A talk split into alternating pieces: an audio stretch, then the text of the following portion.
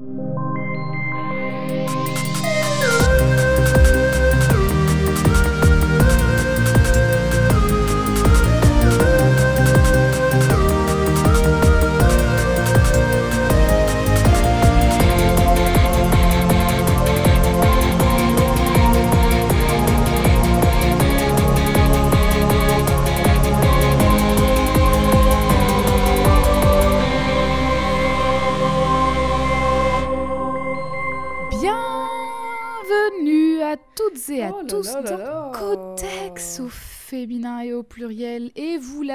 C'est moi. cette semaine je suis avec Jade. Salut Jade, comment ça va?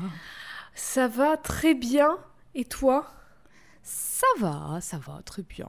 Il fait, fait frisquer un peu Il en fait ce frisquer. moment. Oui, il Mais est-ce que tu serais pas contente de voir quand même que cette année, ça, dev- ça- c'est, l'année Codex qui, qui se- s'annonce, j'ai l'impression, parce que il y a The Last of Us, la série, l'adaptation du jeu vidéo qui Oui. commence, donc Ellie, dont on a parlé dans l'émission. Il y a la série animée. Vera, dont on avait parlé quand on avait fait l'épisode sur Vera. T'as commencé à regarder? J'ai regardé les, oui, le pro- les deux premiers épisodes qui sont sortis. Moi j'ai pas encore commencé. Euh, peut-être que je donnerai mon avis dans un épisode bonus spécial. Hmm. Oh, Euh, le film Barbie qui va sortir aussi, il y a plein de choses. La série hâte. animée de Moon Girl et Devil Dinosaur qui Oui, sort en oui, février. oui, oui. Plein de choses Codes qui débarquent cette année. Franchement, c'est formidable, c'est l'occasion. Non mais appelez-nous pour faire des partenariats. Mais oui, mais on est là, je vous dise On fait votre pub. Bah, quoi qu'on fait déjà leur promo gratuitement, donc. J'avoue. Un petit sponsor là, allez. Mais oui, carrément. Et puis en plus, je viens de réaliser. En fait, j'ai réalisé ça quand j'ai donc quand j'ai vraiment enregistré le document de l'épisode d'aujourd'hui dans mon ordinateur et que j'ai mis le titre et qu'en fait, en fait, quand je mets le titre, je mets aussi la numérotation. Et là, je réalise quand même que c'est l'épisode 75. Est-ce que tu te rends compte? Ça fait plus de Genre, deux ans qu'on fait ça. C'est Plus de trois ans. Plus de trois ans. 75 épisodes, plus les hors-séries, plus, les, bonus. Oh là là là là. Qu'est-ce qu'on vous gâte, franchement? Fr- Tout ça gratos. Qu'est-ce- Incroyable. Tout ça, voilà, tout notre temps là qu'on vous offre. Plaisir d'offrir, C'est- joie de recevoir. Voilà, c'est le plaisir de du partage de l'amour. Qu'est-ce que vous voulez La que je magie de Noël toujours là. Et oui, toujours. Question. Je ne sais pas si on a déjà posé cette question. Potentiellement oui, mais c'est pas grave. Peut-être qu'il y a une mise à jour. Tu vas poser. Ah, bah, je, je t'en prie. Est-ce que ta, que- ta question est en rapport avec un de tes deux indices? Bah du coup, oui, fatalement. Est-ce que tu vas me demander si je crois aux fantômes Eh bien non, j'allais te demander si tu croyais au médecin. Eh bien, alors Peut-être que le 75e... Info Un tox Non, non, c'est- oui, bien sûr. Non, en fait, je je je sais pas si je l'avais si j'avais déjà formulé cette question et si euh, cette formulation là est peut-être plus intéressante. Mais du coup, moi je voulais te demander qu'est-ce que tu penses des histoires de fantômes? Est-ce que tu trouves que c'est des bonnes histoires? Et est-ce que ça te euh, le fait que tu crois aux fantômes et aux esprits ou pas, est-ce que finalement ça Alors. euh, ça te plaît les histoires de fantômes? Oui, pas toutes, parce qu'évidemment c'est comme tout, il y a certaines choses qui sont, certaines histoires qui sont mieux que d'autres, mais par exemple euh, Sadako, c'est une histoire de fantôme, et j'adore son histoire, enfin j'adore, euh, elle me, je la trouve super intéressante et tout. Euh, je crois pas aux fantômes, réellement. Ceci dit, peut-être qu'au fond j'y crois un petit peu quand même, parce que ça me fait quand même peur. Donc est-ce que c'est j'y Ouais. crois vraiment ou est-ce Mhm. que c'est juste c'est un truc qu'on comprend pas, qui est immatériel, qui est, du coup on peut pas contrôler et c'est ça qui me Est-ce fait que peur. est-ce que c'est pas l'inconnu qui te fait peur bah, je- Enfin, c'est- cette- tu vois, par exemple, euh, le délire de la, le- légende de la Dame Blanche, où quand tu dis son nom dans le miroir et tout, elle apparaît, ça, ça me terrifiait, gamine. Pas- je, mais... je savais pertinemment que c'était faux, mais ça me faisait peur quand même, et je ne voulais pas le faire devant mon miroir, dire cinq fois la. Dame Blanche, machin, un truc bidule. Parce que je savais que ça, ça ne pouvait pas vraiment... Enfin, c'est impossible, ça peut Oui, pas mais tu arriver. voulais pas tenter le diable. Voilà, quoi. je voulais pas tenter. En fait, j'y crois pas, mais par contre, si, enfin, si je, j'y crois pas, mais si je le vois devant moi, ok, oui, là, j'y crois forcément. Je, mais je ne crois que ce que je vois. Mais ça me fait quand même peur. Je- Ok, Thomas. c'est, oui, oh, et oh, oh, tu vas te calmer avec tes insultes là? Non, pardon. mais oui, euh, et j'allais dire autre chose, mais j'ai oublié. Oui, mais, mais j'adore les histoires de fantômes, j'adore les, mais j'adore les histoires d'horreur en fait. Je me rends compte au plus Mm. Déjà, depuis toujours, j'adore les zombies. C'est un, un- j'oserais, oserais-je dire, un genre que j'aime beaucoup. Beaucoup des Mhm. de mes choses préférées, bon, on parlait de The Last of Us, euh, ma série, une de mes séries préférées, c'est In the Flesh. Et- Enfin, J'aime finalement- trop la figure du zombie. Finalement, un zombie, Ça me c'est- fait c'est un peu c'est peur, ça me- fantôme, c'est un fantôme qui n'en est pas un. C'est-à-dire Ouais. que c'est un fantôme qui est revenu dans son corps. C'est un fantôme qui- matériel, c'est- physique. Voilà, c'est C'est peut-être c'est pour un ça que ça me fait corps, euh, moins peur au final. c'est Mais un les fantômes, en fait, dans la vraie vie, j'y crois pas. Mais les fantômes dans les films d'horreur et les trucs comme ça, en fait, c'est tellement imprévisible que ça me fait peur. C'est de la même manière que. Attention, dans un épisode, je dis que les voitures, ça me fait peur. De... Et là, je vais dire que les oiseaux, ça me fait peur parce qu'en fait, tu peux pas aller. C'est imprévisible. Ça débarque, ça peut te voler dessus, ça peut te foncer dessus, ça peut te voler ton collier. Ça... Enfin, tu vois, ça peut te faire plein de choses. Tu peux pas le contrôler. C'est trop imprévisible et du coup, ça me fait peur. Fun fact. Quand j'étais, alors bah, pff, euh, histoire un peu nulle, mais bon, j'étais. Des oiseaux dont tu dis non mais, non mais fun fact avec les oiseaux pour de vrai parce que du coup tu dis que c'est imprévisible mais finalement euh, bah tous les animaux sont imprévisible. imprévisibles Mais déjà. oui, je sais. Mais, les, mais fun fact sur un oiseau, par pitié, si vous allez en vacances à la plage ou sur un quai ou sur une jetée, ne mangez pas en marchant parce que j'ai littéralement vu une meuf avec une gaufre dans la main en vacances à la plage et j'ai vu une mouette lui arracher des mains. Ça s'est passé à un mètre de moi. Et elle a rien compris à ce qui lui est arrivé. Ça- Ça, aurait mais- pu être moi parce que moi je ne mangeais pas debout en marchant. Mais du coup, elle avait plus de gaufre quoi. Tu Vraiment, elle doit ça allait tellement vite. aussi. Moi, je suis traumatisée incroyable. des chevaux. Je crois que j'ai déjà raconté. Je suis traumatisée des chevaux parce que un jour, quand j'étais petite avec ma cousine, on est... elle, elle était, elle était... c'était une horse girl, tu vois. Elle, adore, elle adorait les chevaux et tout. Grand galop, c'était elle quoi. Ah putain, mais Alexandra Lederman et tout, elle avait tout, elle était passionnée de ça. Et on est, il y avait dans notre petite ville, il y avait un centre équestre avec des chevaux et tout, un petit truc. Et du coup, un, jour, on y est allé et tout, on est allé se balader là-bas. Et elle a commencé à caresser un cheval, genre il avait sa tête qui sortait de l'étable, ou je sais pas comment ça s'appelle. Elle le caresse et tout, et le cheval, comme ça, il a switché ni une ni deux, et il a mordu, et elle pissait le sang. et Oh depuis, là là. je suis traumatisée, je ne m'approche ouais, plus d'un cheval. Ça a une jamais. sacrée mâchoire en plus. Mais hein. oui, et il l'a mordu genre là, genre au torse, Ah tu vois. Terrible. Oh, et elle waouh. pissait le sang, genre elle avait la marque des dents, genre comme un rond. Ça m'a- marqué. C'est un peu comme dans un dessin animé, Ça m'a sauf que c'est la vraie vie. C'est son origin story. Après, elle a des super pouvoirs, elle peut se transformer en cheval. Oh, horrible, un le cheval pouvoir. Et toi, est-ce que tu crois aux fantômes et ou est-ce que ça te fait peur? Alors, euh, moi, je, je- alors je saurais pas dire si j'y crois ou pas, mais je pense que oui. Parce qu'il y a vraiment tout un côté, bah, encore une fois, de l'inconnu et tout, qui, qui est à la fois fascinant et, et inquiétant. Et comme c'est inexpli- enfin, c'est difficile à Tu expliquer. penses que voilà. tu y crois? Ou tu Bah, penses en fait, que tu en as peur? Non, alors je pense que j'y crois. Par contre, en avoir peur, je saurais pas. Parce que je suis pas certaine que du coup, s'il existe des fantômes ou des esprits, tous soient dangereux ou néfastes. C'est juste que Oui, l'inconnu bien est un peu effrayant, bien sûr. Mais euh, par ah oui, contre, moi quand je dis que j'ai peur des à- fantômes, c'est vraiment les fantômes de films d'horreur, euh, les, Ouais, les- les oui, ah oui, bah là c'est oui, euh. c'est c'est c'est- alors mais moi je parle d'histoire en général, c'est-à-dire que même des histoires de fantômes, on en a bah, on, en- on en- on en a parlé dans un épisode, euh, je sais plus si c'était un hors, un hors-série ou un ou un épisode euh, un épisode de l'une de nous deux, mais on avait parlé justement, enfin je crois que c'était moi qui en avais parlé de, de la fascination pour l'occulte qui qu'on avait au 19e siècle Oui, bah, sur absolument toutes Ouais. les inventions C'était et en dernier. fait et ben ouais, eh ben, je crois que j'en avais même déjà parlé Mais euh, c'est ironique, enfin en fait, ironique, c'est un peu paradoxal que j'en ai peur. En fait, je sais. Oui, j'en ai peur. Par exemple, euh, je suis chez moi toute seule, il y a une porte qui claque, ça va me faire peur. Mais encore une fois, c'est un truc auquel je m'y attends pas. Mais en même temps, je suis fascinée, moi, par. Enfin, je suis fascinée, peut-être pas, c'est peut-être un peu extrême de dire ça, mais ça m'intéresse beaucoup. euh, tous les, Oui, toutes bah les oui. croyances alternatives, entre guillemets, euh, le, les, les, les histoires paranormales et tout, ça. ça euh, voilà, c'est- des trucs qui m'intéressent Ouais. et qui me font pas peur outre mesure quand j'en entends parler. Euh, comment dire concrètement genre rationnellement. Mais quand c'est une histoire de fantôme là ça me fait peur. Mais comme une histoire de serial killer ça va me faire peur en fait au. Bien final. sûr. Donc, je sais pas. moi- moi- je sais pas en fait ce que je crois ou ce que je crois pas. Je, je sais plus. Moi, enfin, moi, ce qui, moi, je trouve ça très intéressant aussi, les histoires, par exemple, de personnes qui, euh, bah, euh, de personnes qui, par exemple, je sais pas, dans, dans les inventions du 19e siècle, par exemple, de, de, ce de, de photographies euh, qui sont complètement incroyables, où tu as l'impression que tu as des fantômes qui apparaissent dessus. Enfin, Oui, mais ça c'est des trucs Et, que tu peux expliquer techniquement eh ben il y a des trucs on peut pas. Enfin, il y a des trucs tu sais pas comment c'est possible si au final ça a bien euh, si c'est en, en- en considérant que c'est de la photo argentique donc c'est dans des, dans un laboratoire tout noir. Ouais. Mais comment finalement ça peut arriver qu'il y ait de la lumière qui apparaisse alors qu'a priori t'en as pas mis. Enfin voilà, il y a plein de trucs comme ça et moi je trouve ça super euh, Mm. euh, fascinant et qu'il y a vraiment ce mystère là qui est très intéressant mais en même temps un petit peu inquiétant. C'est vrai, il est vrai. Oui, c'est bien du coup- mystère. Mais ah, par contre, j'aimerais bien dire un truc, c'est que même si on, on on peut y croire, on peut se poser, enfin pas forcément y croire, mais se poser des questions du genre, oh, Mm. ce truc c'est pas expliqué, ça peut être ci, ça peut être ça.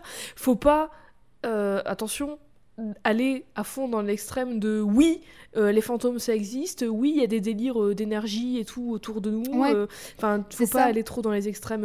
En fait, sinon, c'est risque- très vite, c'est de zéro à la terre est plate très vite. Et faut pas. Voilà, en fait c'est ça, il y, a le- il y a le risque effectivement de tomber dans des croyances un peu sectaires. après, Oui, voilà, donc doucement. voilà. Hein oh.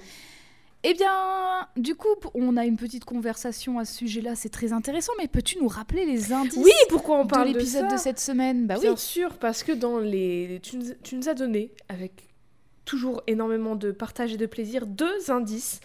Oui. Pour cet épisode, le premier était une, une, une médecin, une docteur, une médicienne, pardon, une docteur. médicienne, oui. Et le deuxième était un fantôme, du coup. C'est pour ça Eh oui. qu'on parlait de ça. C'est pour ça que je te demandais si t'avais peur euh, des si je médecins. croyais en médecin.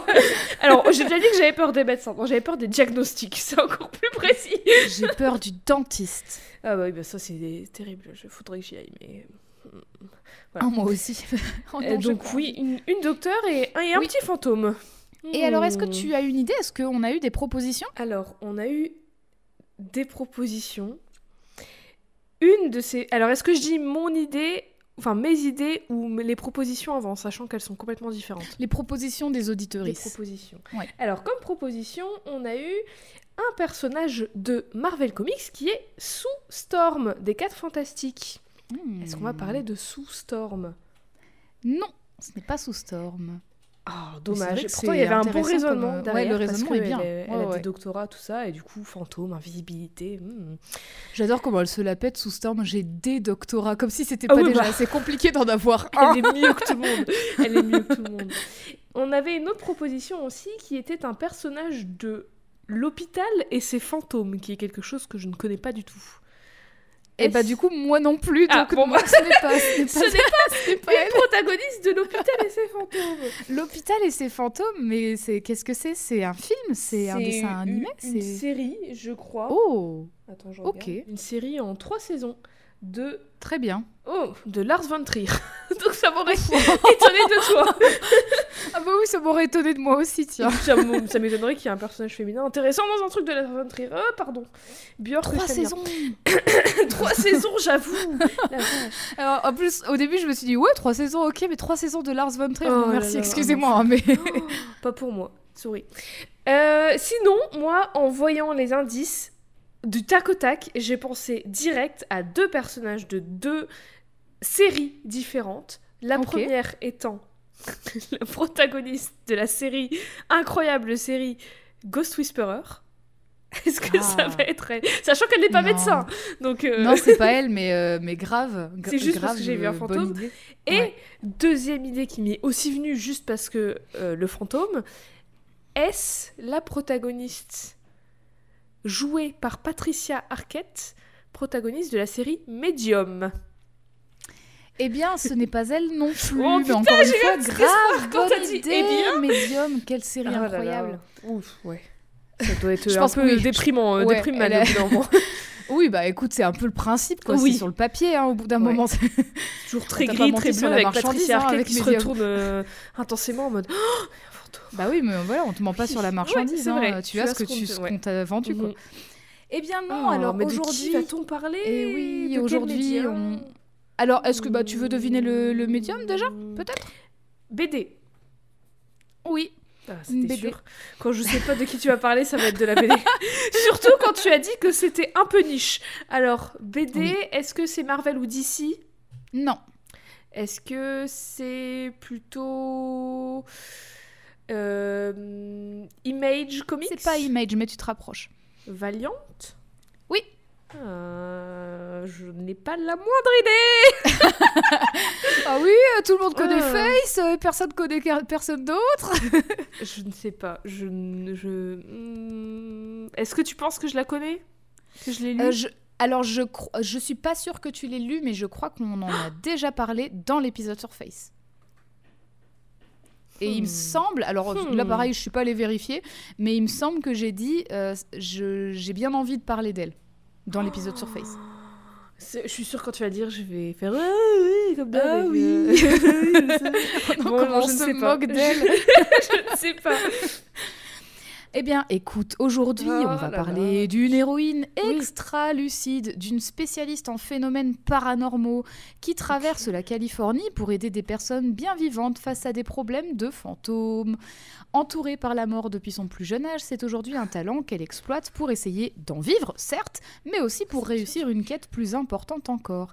Elle a un doctorat, elle est à la fois toujours seule et jamais seule.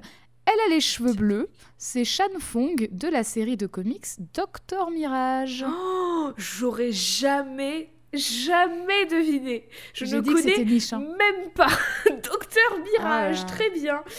Très bien, Docteur Mirage. C'est son Et ma nom à elle, Docteur Mirage?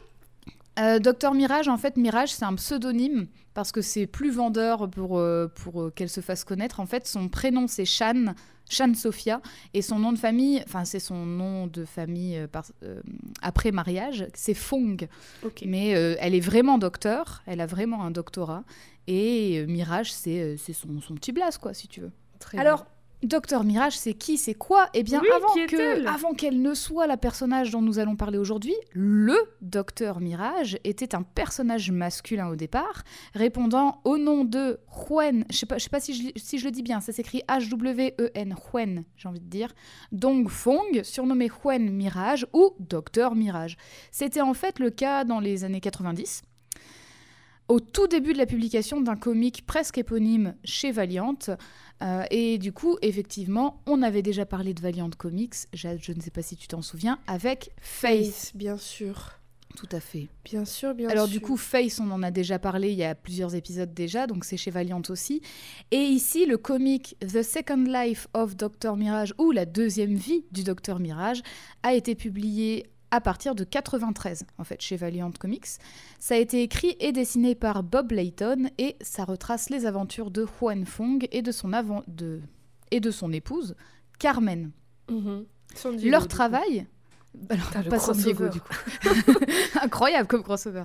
Mais leur travail, c'est qu'elles sont tous, tous les deux, toutes les deux, des parapsychologues. Alors du coup, Jade, elle disait attention de pas aller dans Oula. les dérives sectaires. Bam De quoi on parle Allez, Alors, attendez, je suis, je suis blindée. Enfin, je, je suis Immédiatement, oui.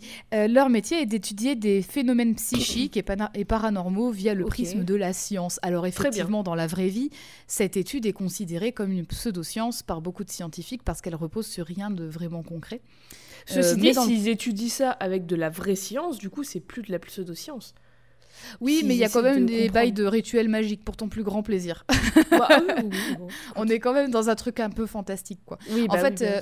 Le prisme de la science, il est aussi là, je pense, pour justifier le fait que le docteur Mirage Et oui, ils sont un doctorat. vraiment, oui, oui, Voilà, il est docteur pour de vrai. Mais c'est pas juste des gens euh, qui un jour se sont réveillés, ont pris des pierres, ont écrit des trucs dessus et se sont dit tenez, je vais créer une religion. Devinez de laquelle je parle En tout cas, dans le comic, c'est ce que Juan et Carmen sont. hein, et du Oui. coup, Juan, il a vraiment un doctorat en la matière. Il a un bien. doctorat en parapsychologie. Voilà, vous trouverez ça à l'université, bien entendu. Bah, Pourquoi pas? tu peux avoir des doctorats de pseudosciences, hein, donc euh, je, J'avoue. pour, pour ne pas en citer. Par ailleurs, Carmen a également une carrière de catcheuse, ce qui fait Ah que quand il y a de la baston, eh ben c'est elle qui se fight, c'est pas lui. ça, par contre, ça me plaît beaucoup plus. bah ça, je trouve, mais je trouve que c'est vachement cool parce qu'en gros, bah, lui il se fight pas, lui il est spécialiste d'un truc un peu cerveau pointu, et il fait les rituels et tout, et elle, alors elle c'est pas tout à fait les bras, c'est les jambes parce qu'en Ah. fait elle, est, elle se bat surtout avec ses jambes et Oui. ça lui vaut le surnom de Crazy Legs d'ailleurs, donc Ah. les jambes folles parce qu'elle se bat avec ses jambes. D'accord. Bref, l'intrigue du comic repose surtout sur le fait que Huen meurt au début du comique. Et Ah. en fait, il parvient à revenir du monde des morts, mais sous la forme d'un fantôme. Et tout l'objectif de son aventure, c'est de retrouver son enveloppe charnelle afin déjà de pouvoir revenir complètement dans le monde des vivants et des vivantes, mais surtout bah, de pouvoir retrouver physiquement son épouse. Quoi, Oui. Parce qu'en gros, euh, Ouais. elle le voit, mais euh, c'est un fantôme. Mm.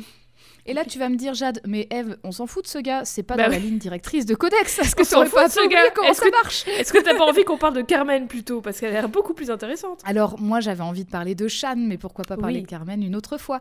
Rassure-toi, je n'ai pas oublié le but de Codex, et c'est pour cela que je vais te demander de faire un saut dans le temps d'une petite vingtaine d'années pour retrouver Oh Très celle bien. qui nous intéresse aujourd'hui, suis la nouvelle Docteur bébé. Mirage.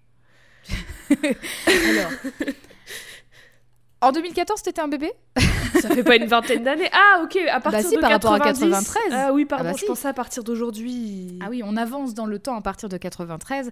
Il faut attendre 2014 pour que Valiant relance un comic éponyme pour Docteur Mirage et surtout fasse un retcon du personnage en gardant quand même plusieurs éléments de l'ancien comic. Tu as une question, je Oui, t'écoute. J'ai une question. Est-ce que le premier euh, Docteur Mirage, du coup, ça a duré juste le temps d'un seul comic où il y avait cette histoire où il était un fantôme, il devait retrouver son corps et puis c'est tout, basta Ou est-ce qu'il, comme chez Marvel et DC, il continuait à apparaître dans d'autres trucs euh Alors moi, ce que j'ai trouvé, c'est un comic éponyme, donc vraiment euh, son aventure à lui, qui a couru entre 93 et 95 ou 96, donc c'est quand même pas mal de chapitres. Oui. Après, j'ai pas été chercher ses éventuelles apparitions dans d'autres comics parce Ouais, que du coup, l'objectif de Valiant, c'est de faire comme Marvel et DC et justement de faire un univers Ouais. étendu. Mais il n'y a pas eu d'autres euh, titres solo. Bah pas de ce que j'ai trouvé en tout cas. D'accord. Et alors ici, le, le- le nouveau comic de 2014 s'intitule The Death Defying Dr. Mirage, donc euh, la, celle qui défie la mort en fait, le Dr. Mirage qui défie la mort, publié dès 2014 aux États-Unis et en France en 2019 seulement, par Mhm. Bliss Comics sous le simple titre Dr. Mirage. Donc euh, voilà, c'est assez simple et Oui, efficace. efficace. Et on trouve cette fois à l'écriture l'autrice Jen Van Meter et au dessin Roberto Della Torre, avec mon bel accent. Toujours. En cinq gros chapitres, donc en un recueil en fait, Mhm. on a une nouvelle publication qui plante l'histoire de celle qui nous intéresse aujourd'hui. Alors la nouvelle Docteur Mirage s'appelle Shan Sophia Fong et elle vit à Santa Barbara en Californie aux États-Unis. Et la première fois qu'on la voit, elle arrive à une sorte de réunion de, de personnes endeuillées Mhm. de veuves qui parlent entre elles de la douleur du deuil. Elle, elle est dans une pièce voisine et en fait, elle est en train de remonter les bretelles par SMS de son manager qui s'appelle Léo parce qu'en fait, elle n'est pas d'accord qu'il l'ait emmené, enfin qu'il l'ait envoyé dans un tel endroit. On comprend en fait aux réponses de ce dernier qu'elle a cruellement besoin de l'argent de la mission qu'elle est en train de faire, enfin qu'elle va faire. Et c'est justement une mission qui concerne son don, celui de voir les fantômes. Mhm. Alors Shan entre dans la pièce où sont réunies les veuves et qui ont été prévenues de son avance, hein, de sa venue en avance d'ailleurs, et elle précise qu'elle ne peut faire aucune promesse quant à l'esprit des personnes défuntes, sachant que promettre c'est une méthode de charlatan et qu'elle n'est pas une charlatane. Oui. C'est vrai. Même si elle est docteur en para- Parapsychologie. Parapsychologie, tout à fait, j'allais dire parascience. Très rapidement, cependant, Shan parvient à voir les fantômes des époux et des épouses décédés. Elle communique les souhaits et leurs paroles aux veuves pour Mhm. qu'elles puissent surmonter plus facilement leur deuil. Après quoi, l'organisatrice de la rencontre la remercie et lui dit qu'elle a appris que son mari était décédé et qu'elle suppose qu'en fait son don, ça doit être bien pour pouvoir surmonter son deuil parce qu'elle doit voir son mari en fait. Ce à quoi Shan répond qu'elle ne peut malheureusement pas imaginer ce que ça fait parce que son mari, Huen, ne lui parle pas, elle ne le voit pas et elle ne sait pas où il se trouve. Alors, On remarque Peut-être qu'il est pas mort. Si, si je peux me permettre. bah, euh, si elle voit pas si, son fantôme. Mais il y, a- il y a un truc, mais il y a un problème en tout cas. Elle sait qu'il y a un problème si elle voit pas son fantôme. En revanche, je suis coup- pas certaine que voir la personne morte tous les jours, ça t'aide à faire le deuil. je pense Ouais. pas, honnêtement. Bah, on va voir que c'est un petit peu l'objet du- de l'épisode Ah. finalement de parler de Oh. deuil. Et donc tu as peut-être euh, entendu son nom au mari. Oui, Il s'appelle Juan. il a le même prénom que l'ancien Docteur Mirage. Et oui, parce qu'en fait ce fils. Alors, ce retcon n'a absolument pas effacé en fait le personnage de Juan qui s'appelle donc nom entier Li Huan Fong, Mhm. autrement appelé Juan Mirage, puisque en fait, lui aussi était docteur avant sa mort en fait. Mhm. Donc du coup, bah techniquement, il était docteur Mirage aussi. C'est juste que là, il est décédé et donc c'est Shan qui est la docteur Mirage. Donc La son cap- mari, c'est pas le même.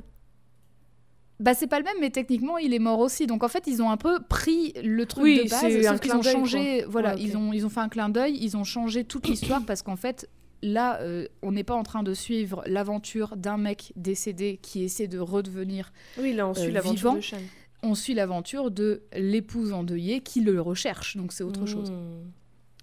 La capacité qu'a Shan de parler aux fantômes ne date pas hier, et un peu plus tard dans le comics, on aura un petit flashback à ce sujet, donc je vais le dire maintenant, comme ça c'est fait. 25 ans plus tôt, on voit une très jeune fille, donc c'est Shan, qui est submergée parce qu'il y a beaucoup beaucoup de fantômes qui lui parlent en même temps. Et à ce moment-là, elle est en séance avec euh, sa psychologue, et sa psychologue lui encourage à parler aux, aux fantômes et à leur dire ce qu'elle a envie de leur dire, quoi. Enfin, ce, Mm. ce à quoi elle s'était entraînée justement avec sa psy. Et donc en gros, elle leur dit qu'elle sait qui elles ont peur, qui elles sont en colère ou, ou tristes, qui elles se sentent piégées, mais que c'est pas parce qu'elle peut les entendre qu'elle est leur servante en fait, et Oui. qu'elle aimerait bien les aider, mais pas si elles sont méchantes avec elle. Mhm. Et c'est ainsi que, 25 ans plus tôt, Shan a pu un peu plus contrôler ses apparitions, parce que les fantômes se sont fait plus compréhensifs et compréhensives avec oui, elle. c'est pas en étant méchant avec les gens que les gens vont vous aider. Petit Bien tips de vie. sûr. Voilà. Mais bref, retour au présent. De retour chez elle, après avoir rencontré ces, femmes veuves, Shan a un peu du mal à accuser le coup, parce que forcément, c'était un peu un miroir pour elle aussi de Bah voir ça. Et elle en veut à son manager, Léo, qui s'occupe justement un peu de ses, de ses Son missions, en fait, de ses petits... Mais non, elle l'appelle son manager. quoi. Elle l'appelle son manager et, tu, et je vais expliquer pourquoi un peu plus tard.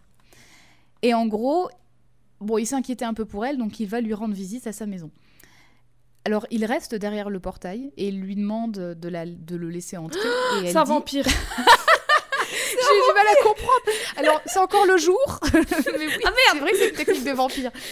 Eh, Attends, tu m'as dit que c'était paranormal. Moi, je. Oui, ça y oui, est. hein. oui, oui, oui, Ça- mais- alors, t'es pas loin. C'est Ça pas un vampire, mais il y a un truc avec le fait de demander l'autorisation d'entrer. Elle lui répond que s'il veut entrer, il peut. Et que les gardiens ne lui feront pas trop mal. Alors il s'excuse pour euh, quand même le mal que ça a pu lui faire cette mission et il lui dit qu'il est quand même venu pour, pour un autre sujet en fait, qu'il aimerait bien parler à l'intérieur de la maison. Donc là elle dit bon bah tu n'as qu'à me prendre la main et en fait en lui prenant la main il peut entrer, le, il peut passer le portique et entrer dans la maison. Alors je le précise maintenant. En fait, c'est un peu plus tard dans le comics qu'on comprend un peu comment ça marche, mais je vais l'expliquer maintenant pour que ce soit bien clair. En fait, la maison de Shan, c'est la maison qu'elle avait avec Gwen. Et c'est une maison qui possède des gardiens.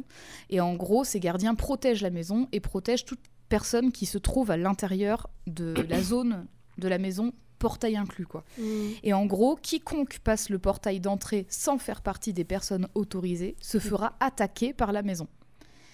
Et le seul moyen d'échapper à ces attaques, c'est que Shan brise l'enchantement ou alors qu'elle autorise la personne, en lui prenant la main, à entrer. D'accord.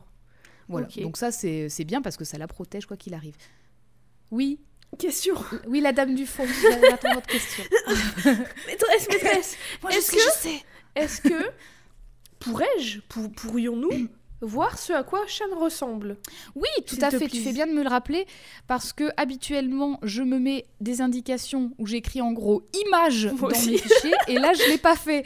Donc, tu fais bien de me le dire. Alors, elle a Shan, elle a les cheveux courts. Là, ils ont l'air blancs sur la couverture, mais j'imagine Oui, en que fait, ils le- sont, ils sont un peu bleus au-dessus et blancs sur le côté ou derrière, mais ça va Mhm. vraiment dépendre des personnes qui dessinent Shan en fait. très bien. Elle est très courte. Elle a un peu la même coiffure que toi. Donc court avec Ouais, un mais peu une petite mèche sur le front. Ouais, mais elle est plus stylée que moi, hein, je vous le dis. hein. Alors, C'est très stylé, la euh, couleur Oui, des mais en même temps, c'est un dessin. Voilà. Écoute, un dessin est plus stylé que moi, je le dis. Euh, elle a l'air grande, elle est mince. Elle a là sur la couverture que tu m'as envoyée, elle a une, comme une combinaison de super-héros qui est très stylée, Oui. je trouve, Oui, noire et blanche, avec des épaulettes et tout, une ceinture, des gants. oui. Et, et voilà. Et j'imagine avec son nom qu'elle est asio-américaine. Je ne sais pas exactement de Oui, quelle alors- elle peut être. Alors, je ne sais pas exactement, mais je sais qu'à un, un moment dans le comics, elle dit mixed race. Oui. Et voilà, donc euh, effectivement, elle est euh, probablement asio-américaine, tout à fait. Et alors, Léo, une fois qu'il est entré chez elle, il lui parle d'un type qui s'appelle Linton March. Et en fait, ce mec, c'est un ancien militaire dont la femme est décédée un an plus tôt. Et euh, accessoirement, c'est quelqu'un qui possède une fortune colossale de plusieurs milliards de dollars. Bah. Euh, il a été dans quelle guerre, euh, Linton? Parce que. Il doit pas être tout net son argent. Oui, ça c'est sûr. Et alors évidemment, Léo s'est dit que en proposant une mission comme ça à Shan, elle pouvait quand même demander beaucoup de thunes Bah, pour la mission et du coup, bah, mieux joindre les deux bouts quoi. Dès le début, les deux ont des soupçons sur le fait qu'un milliardaire demande subitement l'aide d'une détective paranormale comme la Mhm. docteur Mirage, mais euh, bah, Léo, il est plutôt confiant parce qu'il trouve que l'affaire elle a du potentiel.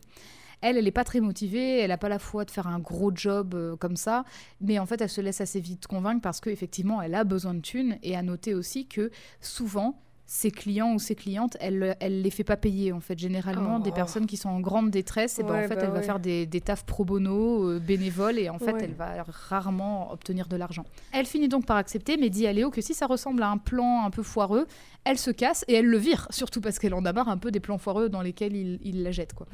Rapidement, Shan rencontre Linton Marsh chez lui et il est bizarre d'entrée de jeu. Il lui, fait un- il lui fait faire un petit tour dans sa gigantesque demeure. Il a un, un truc euh, immense, quoi. Enfin, c'est un parc d'attractions, sa maison, c'est un truc de fou. Disneyland. Qui contient des sculptures, euh, intérieures comme extérieures, hein, de la végétation luxuriante et surtout, dans toutes les pièces, des plein de sortes d'artefacts précieux, un peu magiques, un peu oh. étranges. Et ça fait vraiment tiquer Shan, tu vois. Ouais. Il l'emmène aussi euh, au sous-sol où il y a encore plein de trucs, des, des rouleaux précieux, des machins, des sculptures de, de croisées, enfin des trucs vraiment bizarres, tu vois. Et elle lui demande si. Bah, Tu es un voleur. euh, Non, lui demande pas pire ça. de tombe. En gros, elle, elle, elle a pas envie de passer trop de temps là-dedans, tu vois, même si ce rendez-vous-là, elle le fait payer quand même. Et en fait, elle lui dit euh, de- d'en venir au fait et surtout de dire, bah, est-ce que en fait, euh, c'est un truc qui a rapport avec votre femme décédée, quoi, parce que comme ça, on le fait tout de suite et on est bon. Et il lui dit qu'en fait, non, elle, elle, elle repose en paix, qu'il n'y a pas de problème, mais par contre, il lui dit, est-ce que vous connaissez une opération qui s'appelle l'opération Sokai? Donc Sokai, ça veut dire saumon rouge. Mhm. Et alors la seule chose qu'elle lui qu'elle sait sur cette opération, c'est qu'en fait elle connaissait une spécialiste en langue ancienne qui avait eu une mission de la part du gouvernement américain de traduire des inscriptions étranges. Mais qu'en fait, quand elle a réussi à le faire et à prononcer ces inscriptions, elle a pris feu instantanément. Oh, C'est pour ça que je veux pas faire la dame blanche parce que Bah oui, on sait jamais. hein. euh, je vois que ce que je crois, je crois que ce que je vois et du coup euh, je sais pas en fait. Donc je oui. prends pas le risque. Je veux pas prendre feu. Moralité. Bon après on a fait N'allez pas étudier Ring. les langues. Voilà. Restez en langue aucune vivante. C'est moi qui vous, Aucune c'est moi qui vous le dis. À part la mort, littéralement, c'est ça la métaphore. Alors, Shan dit qu'elle la connaissait comme étant une personne très gentille, intelligente et qui faisait Oh. vraiment une confiance aveugle à ses clients. Marsh lui demande si elle, fait, si elle est pareille et elle, elle dit Alors, je suis intelligente, par contre, je suis pas gentille et je fais pas confiance aux gens. hein, je vous le dis tout de suite. Bah elle est pas gentille, elle fait quand même des trucs pro bono pour les gens euh, qui sont dans, dans le ouais, mais elle est pas. euh, en fait, elle est pas trop gentille. Enfin, Oui, tu vois, en gros, elle est, con. elle est très méfiante et Mhm. du coup, euh, effectivement, des- envers des personnes comme March, elle sait que euh, c'est Mhm. mort, quoi. Enfin, que ça pue la merde. Bref, du coup, il lui explique que l'affaire Sokai, en fait, c'est une affaire qui a commencé au même moment que l'opération Paperclip. Et Jade, peux-tu nous dire ce que c'est que l'opération Paperclip? Ah bah alors Parce que je, je, sais peux que tu connais bien. vous le. Toi, tu connais bien, t'en as fait partie. la pro en Asie, quoi, la meuf. non, mais en plus, ça tombe bien parce que, alors, euh, petit conseil, Reco, la série Hunters avec Logan Lerman, Oui. Al Pacino et plein Oui. d'autres acteurs et actrices trop cool dedans, dont Jennifer Jason Leigh dans la saison 2. La saison 2 vient de sortir là euh, Tout à fait. vendredi dernier. Vendredi, Donc il y a une ouais. semaine, si vous écoutez l'épisode ce jour, le jour de sa sortie. C'était le premier déjà- épisode, pas la saison en entier. La saison en entière, je l'ai déjà Ah, terminée. Elle est entière, excellente. Et en fait, Trop bien. donc c'est la deuxième et dernière saison de cette série qui est trop trop bien. Regardez. Où en gros, c'est dans bien les années qu'une 70. série sache. euh, c'est bien qu'une série sache Ouais. tout de suite Mais quand alors- s'arrêter, quoi. Alors bon, petit aparté Hunters, je pense que. Enfin, en tout cas, c'est mon ressenti, mais j'ai l'impression qu'il était censé avoir trois saisons, mais que comme il y a eu Ah. le Covid, ils ont dû Ouais. faire tout dans la deuxième parce que ça allait certainement pas euh, pouvoir durer sur trois saisons, parce que peut-être que ça allait pas être renouvelé. Mais en fait, tu sens que comme il y a eu le Covid entre deux, il y a eu un long espace et il y a des trucs qu'ils ont un peu rushés parce que Ouais. fallait les expliquer pour que ça fasse sens. Mais en tout cas, mais c'était quand même trop bien. Et donc dans cette série, ça se passe dans les années 70 où il y a euh, Al Pacino et plein d'autres gens qui vont en gros chasser des euh, des hum, criminels de guerre nazis et tout ça qui ont Qui été sont sous euh, couverture, qui en ont fait. été, qui ont une voilà, couverture américaine. qui sont réfugiés sous couverture en Amérique parce que c'est des grands scientifiques, parce que si, parce que ça, parce que c'est des gens super haut gradés et tout. Et en gros, tout ça, ça a été caché dans ce qui est appelé l'opération Paperclip. Et je sais ça a si vraiment bien existé. Oui. Ça, c'est une chose que t'as pas dit, c'est qu'effectivement, Oui, s'est inspiré d'une opération qui a réellement existé, qui Mhm. s'appelle l'opération Paperclip, et qui s'appelle comme ça en raison justement des trombones Mhm. qui avaient laissé une trace sur les dossiers en fait des personnes qui ont été euh, Ouais. rapatriées C'est-à-dire en fait aux que c'est États-Unis. la CIA, je crois, si je dis pas de bêtises, qui a euh, volontairement dit bah oui, viens. Tu, tu- Et ils fait- f- mais ils- ils- l'ont Mais- pas fait pour rien, ils l'ont fait Oui. pour éviter que l'URSS accueille les, les scientifiques oui, nazis pour avoir eux, en l'avantage, fait. oui, bah oui, pour avoir l'avantage sur l'armement, sur la science, Ouais. sur la, enfin, euh, sur l- Ouais. plein de choses en fait. Et donc, effectivement, ici, l'opération Sokai, donc March explique qu'elle est très similaire à l'opération par- Paperclip, sauf qu'au lieu de recruter des scientifiques nazis, elle consistait, à, elle consistait pardon, à recruter des occultistes nazis avant Ah bah que oui. l'URSS ne puisse le faire. Bah, de la même bah, manière, voilà. Tous.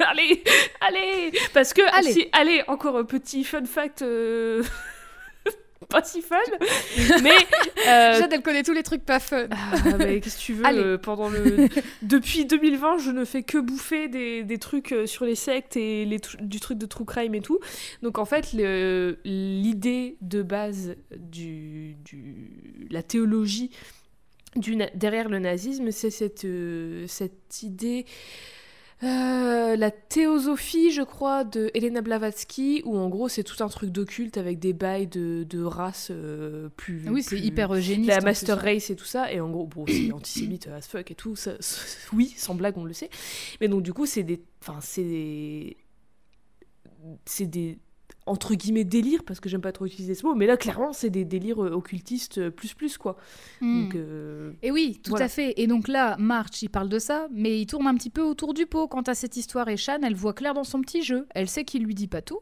et elle lui fait remarquer. Il explique alors qu'en fait, il avait une équipe. Donc au total, ils étaient cinq dans cette Mhm. équipe. C'était euh, cinq, euh, cinq soldats. Et qu'ensemble, en fait, ils devaient trouver des choses un peu étranges, un peu occultes, comprendre comment ça fonctionnait, et surtout, bah, parfois, chercher des occultistes nazis pour les recruter pour le gouvernement. euh, donc quand je demandais dans quelle guerre il avait été parce que son argent était pas tout net je ne pensais pas si bien dire Eh oui. Un jour, les cinq euh, gars étaient en mission pour récupérer d'urgence quelque chose qui était convoité par l'URSS également. Et en fait, il tourne encore autour du pot, autour du pot. Il va pas à la fin de l'histoire, tu vois, et il demande à Shan si, par hasard, quand il lui montre son poignet, elle voit quelque chose. C'est quelque chose en fait que le commun des mortels ne peut pas voir normalement. Et elle, elle lui dit, bah oui, je vois une chaîne. Et en gros, il a une sorte de bracelet, une de, en, forme, en forme de grosse chaîne, Mhm. autour du poignet et c'est une sorte d'objet intangible, une sorte d'objet esprit en fait. Donc elle, elle Ouais. le voit parce qu'elle voit les fantômes. Oui. Et ce que Marge veut, c'est qu'elle l'enlève. C'est qu'elle réussisse à retirer ce Oh truc. là. Sauf que là, Shan, elle dit bah, vas-y, c'est bon, moi j'en ai Ouais, marre, je me casse, c'est pas pour moi. Moi je vois des fantômes, je suis pas là pour briser des charmes quoi. Au bout d'un moment, Ou ça surtout d'un mec qui a collaboré avec des nazis non merci Oui, c'est ça. Elle, elle voit les fantômes. Elle dit euh, il y a d'autres noms que je peux vous donner, mais ce sera pas moi. ouais ouais Et au moment où elle s'en va, elle entend une voix, mais dans sa tête en fait, qui lui parle un peu en pensée, une voix un peu étrange, qui lui dit de ne pas avoir peur et qui lui dit qu'il n'est pas nécessaire qu'elle soit le pion de Linton March. Shan comprend alors que dans sa cave, March garde quelque chose ou quelqu'un Oh. de captif en Ah. fait. Alors elle lui demande d'ouvrir ce qu'il y a derrière le rideau parce qu'elle le sait maintenant. Et le rideau gros, le rideau le rideau, bouge le puce suite, ça devient beaucoup plus fun. Et en fait, elle découvre une sorte de créature euh, qui n'est pas humaine, qui est un peu humanoïde, euh, enfin qui a vraiment euh, presque le corps d'un humain, mais pas trop, Ouais. et qui communique avec elle par télépathie. Et en fait, il lui dit que Li Huen demeure avec la pâle maîtresse. Et alors, pendant que March continue de parler dans son dos, elle, elle l'écoute pas, elle écoute la créature. Elle lui demande en pensée, bah qu'est-ce que qu'est-ce que t'es Et surtout, est-ce que je peux te faire confiance? Et du Bah. coup, la créature lui répond, je suis prisonnier. Et Ah, non, tu ne peux pas me faire confiance. Tu honnête. peux pas me faire confiance. Enfin, je te le dis, euh, voilà. Et oui, il est honnête. Shan dit qu'elle ne veut pas travailler avec March, mais la créature répond que c'est son destin à elle et qu'il lui donnera des choses dont elle aura besoin pour retrouver Hwen. Et ça, ça l'intéresse quand même. Mhm. Surtout, il y a quelque chose qui l'intrigue, c'est quand même qu'il connaît le nom de son mari comme Oui. ça. euh, Et qui sait, voilà, ça- a ça priori, l'intrigue. où il est. Et qu'il sait où il se trouve. Alors Shan, du coup, elle dit à Linton March qu'elle va essayer de faire ce qu'il veut, enfin ce qu'il lui demande, elle va tenter. Et que pour rompre le charme de cette chaîne qu'il porte, elle va avoir besoin d'emprunter des petits artefacts qu'il y a dans sa baraque. De toute façon, il en a tellement que ça va pas lui manquer. Donc elle, elle fait son tri, en fait, elle fait son marché, elle prend des trucs. et elle rentre chez elle. Plus tard, Shan fait le point avec Léo et lui dit que March, bah, il est hyper bizarre. Déjà, il fait 30 ans de moins que ce qu'il prétend avoir, parce que s'il a eu une opération qui impliquait des nazis, évidemment, Oui, c'est ce que, que j'avais demandé. âge, ça, ça se va passe pas. à que- ça se passe à quel moment? Ça se Bah passe là, en ça se passe- 2014 Si ça se passe en 2014, ouais, il doit être vachement euh, plus vieux. Et là, il est un peu, il a l'air d'avoir, euh, je sais pas, une cinquantaine, soixante, soixantaine d'années. Oui, bah oui. Et en gros, euh, d'après ce qu'il lui raconte, il a 30 ans de plus, mais il les fait pas. Et donc elle Mhm. dit, c'est bizarre quand même. Mm. Elle dit en plus qu'il vit dans un musée de l'occulte et qu'il essaie de lui faire gober une histoire de malédiction un petit peu pourrie, en fait, avec plein de trous dedans. Et donc elle dit, c'est bizarre quand même. Elle serait prête à parier n'importe quoi qu'il a caché la vérité du pourquoi il veut enlever la chaîne, en fait. Mhm. Mais elle, elle y va parce qu'il y a l'indice de la créature au sujet de Huen. Et donc, euh, elle, va, euh, elle, elle va quand même faire des recherches là-dessus. Léo, ça, ça l'inquiète quand même qu'elle aille dans ce genre de bail, quoi. Et elle, elle dit, je te rappelle quand même que la tenue que je porte, donc son fameux costume que tu décrivais, qui est un Mhm. peu cool, et ben en fait, c'est une tenue qu'elle porte quasi en permanence quand elle va euh, à la rencontre des fantômes. Et en gros, c'est Huen qui lui a faite avant qu'il ne meure. Et c'est une sorte d'armure en fait contre les mauvais Hmm. esprits, contre les Oh. attaques euh, un peu un peu spirituelles, tu vois, un peu occultes. D'accord. Après le départ de Léo, Shan change la règle d'accès à sa maison et lui dit de ne laisser entrer absolument personne sauf elle. Elle sort tous les objets qu'elle a obtenus chez March en citant une sorte d'incantation rituelle. Elle fait un genre de rituel, elle fait couler son sang et elle s'assoit dans un siège et se prépare pour un voyage en projection astrale Projection dont astrale. elle n'a aucune garantie de retour. C'est Ah parti. bah, c'est toujours ça la projection astrale. C'est c'est oui. le goût du risque. le goût du risque. Elle arrive dans un endroit qui s'appelle le Jardin de la Nuit et elle est reçue par des esprits gardiens. De... En fait, elle est clairement dans l'au-delà, quoi. Oui. Qui l'interrogent sur ses intentions parce qu'en fait, clairement, elle a rien à faire là. Elle est vivante. Oui, t'es en vie, qu'est-ce que tu viens Quand elle demande quel est leur rôle à eux, les gardiens répondent que la barrière entre leur monde et le sien est en fait de plus en plus instable et que du coup, Ah. eh ben, ils sont là pour la protéger. Il doit Et être en fait, 3 heures plus tard, et plus tard, en fait, elle apprendra que la fragilité de cette barrière, elle est due au rituel chelou occulte de gens comme Linton March. Justement. Ouais, d'accord. C'est comme les trous dans la couche d'ozone en fait. C'est ça. Plus tu pollues, Plus tu il y a des pollues, trous et dans ben la couche d'ozone. Ouais, ok, c'est très bien. C'est les, parle plus, les, les bails de nécromancie, là, ça, ça pollue ça. tout. Ah bah et oui, voilà. hein. Et donc, c'est finalement quand elle dit au gardien que la pâle maîtresse a quelque chose qui lui appartient, qui elle la laisse passer. La pâle maîtresse, c'est la dame blanche. Eh ben, Je sais pas, j'ai- ah, alors moi, je l'ai traduit comme ça parce que je l'ai lu en anglais et en anglais c'est dit pale mistress, donc euh, je l'ai vraiment traduit au mot à mot. C'est une dame euh, qui est pâle, donc euh, c'est une dame Voilà, une dame qui- vraiment qui ne voit pas beaucoup le soleil, Ouais. qui, qui bronze pas comme moi, quoi, clairement. la seule indication qu'elles lui donneront pour trouver la pâle maîtresse, c'est qu'elle doit trouver un lieu qui s'appelle la Longue Promenade et s'y rendre. Plus tard, Shan tombe sur une des fantômes de la réunion des veuves, là, au tout début, Mhm. une des fantômes qui s'appelle Meredith, qui l'aidera à se retrouver dans ce vaste monde. Meredith, sur la route, elle apprend à Shan que pour tout service rendu dans ce monde, elle doit un paiement en échange. Mhm. Cela, cela peut être n'importe quoi, mais Meredith, elle dit Bah, moi, j'ai pas besoin de grand chose en fait. Tu m'as déjà aidé, euh, je suis morte, donc j'ai pas besoin d'objets, Mhm. enfin, je m'en Bah fous. oui. Et du coup, elle dit Bah, moi, j'aimerais bien que tu me racontes une histoire. Et donc, euh, quelle histoire tu peux me raconter? Bah, qu'est-ce que tu cherches ici en fait? Donc, c'est une bonne façon d'amener un petit flashback des familles, parce que Shan va parler de son passé à Meredith. Elle explique qu'avant, quand elle était un peu plus jeune, elle était entrée dans un institut pour étudier les phénomènes paranormaux, donc elle est étudiante quoi pour son doctorat. Oui. Et qu'une chose en amenant une autre, elle s'est retrouvée en mission avec d'autres étudiants et étudiantes un peu plus âgés qu'elle dans un, sur un problème de maison hantée. C'est là qu'elle a rencontré Huen, qui se faisait déjà appeler Mirage par tout le monde. Et elle, qui avait toujours été Oula. sans amis ou sans proches vivant le plus clair de son temps, en fait, elle s'est très vite bien entendue avec Huen. Et d'une certaine manière, et elles se sont assez rapidement retrouvées ensemble à chaque occasion. Mais au début, c'était vraiment genre juste on est ensemble, on se tient compagnie, puis c'est devenu Oui. de l'amitié, et puis c'est devenu plus, quoi. Et en fait, elle s'est rendue compte que c'est ça qu'elle recherchait, que finalement, euh, chacun, chacune dans leur coin était seule et qu'en fait en étant ensemble ça leur permettait d'aller un peu plus loin quoi. Après ce petit moment d'histoire, Shan et Meredith continuent leur route mais elles sont très rapidement suivies par une bande de voleurs d'âmes qui sont atroces on dirait on dirait tu vois dans le Seigneur des Anneaux on dirait des orques Oh c'est ouais. vraiment Ouais. Oh, voilà c'est des monstres quoi Des voleurs d'âmes. Moi, voleurs d'âmes, ça me fait penser, qu'est-ce que tu penser au film de Scooby-Doo. Quand Scrappy... Oh, spoiler alert, c'est Scrappy-Doo le méchant tout le long. Ils volent Oh, les bah, âmes va, des gens. Et après ça, c'est... ils ouais. échangent leur corps et tout. Oh, ce film. Je- je- je- attention pizza Incroyable. encore une fois bah oui, bien sûr, attention. pizza. Et en gros, ces voleurs, ils terrorisent un peu les esprits des- de ces lieux parce qu'en gros, si tu t'aventures trop près de leur domaine, en gros, tu te, tu te fais aspirer ton âme et ton Ouais. esprit disparaît à cause. Donc quoi. c'est ça, ciao. C'est ça. Et l'âme de Shan, bah, comme elle est vivante, et donc c'est une âme qui est, euh, qui est un peu plus, enfin, qui est moins froide, tu sais, qui est Ouais. moins perdue finalement Mhm. que des esprits de personnes mortes. Elle est intéressante pour eux. Et autant notre cher docteur Mirage a plus d'un tour dans son sac, elle sait se fight, elle sait faire plein de trucs, autant face à une armée, elle peut pas grand chose. Bah donc du coup, quand. Meredith lui dit de fuir et qu'elle va essayer de les ralentir, Shan, elle, elle le fait, quoi, elle s'en va.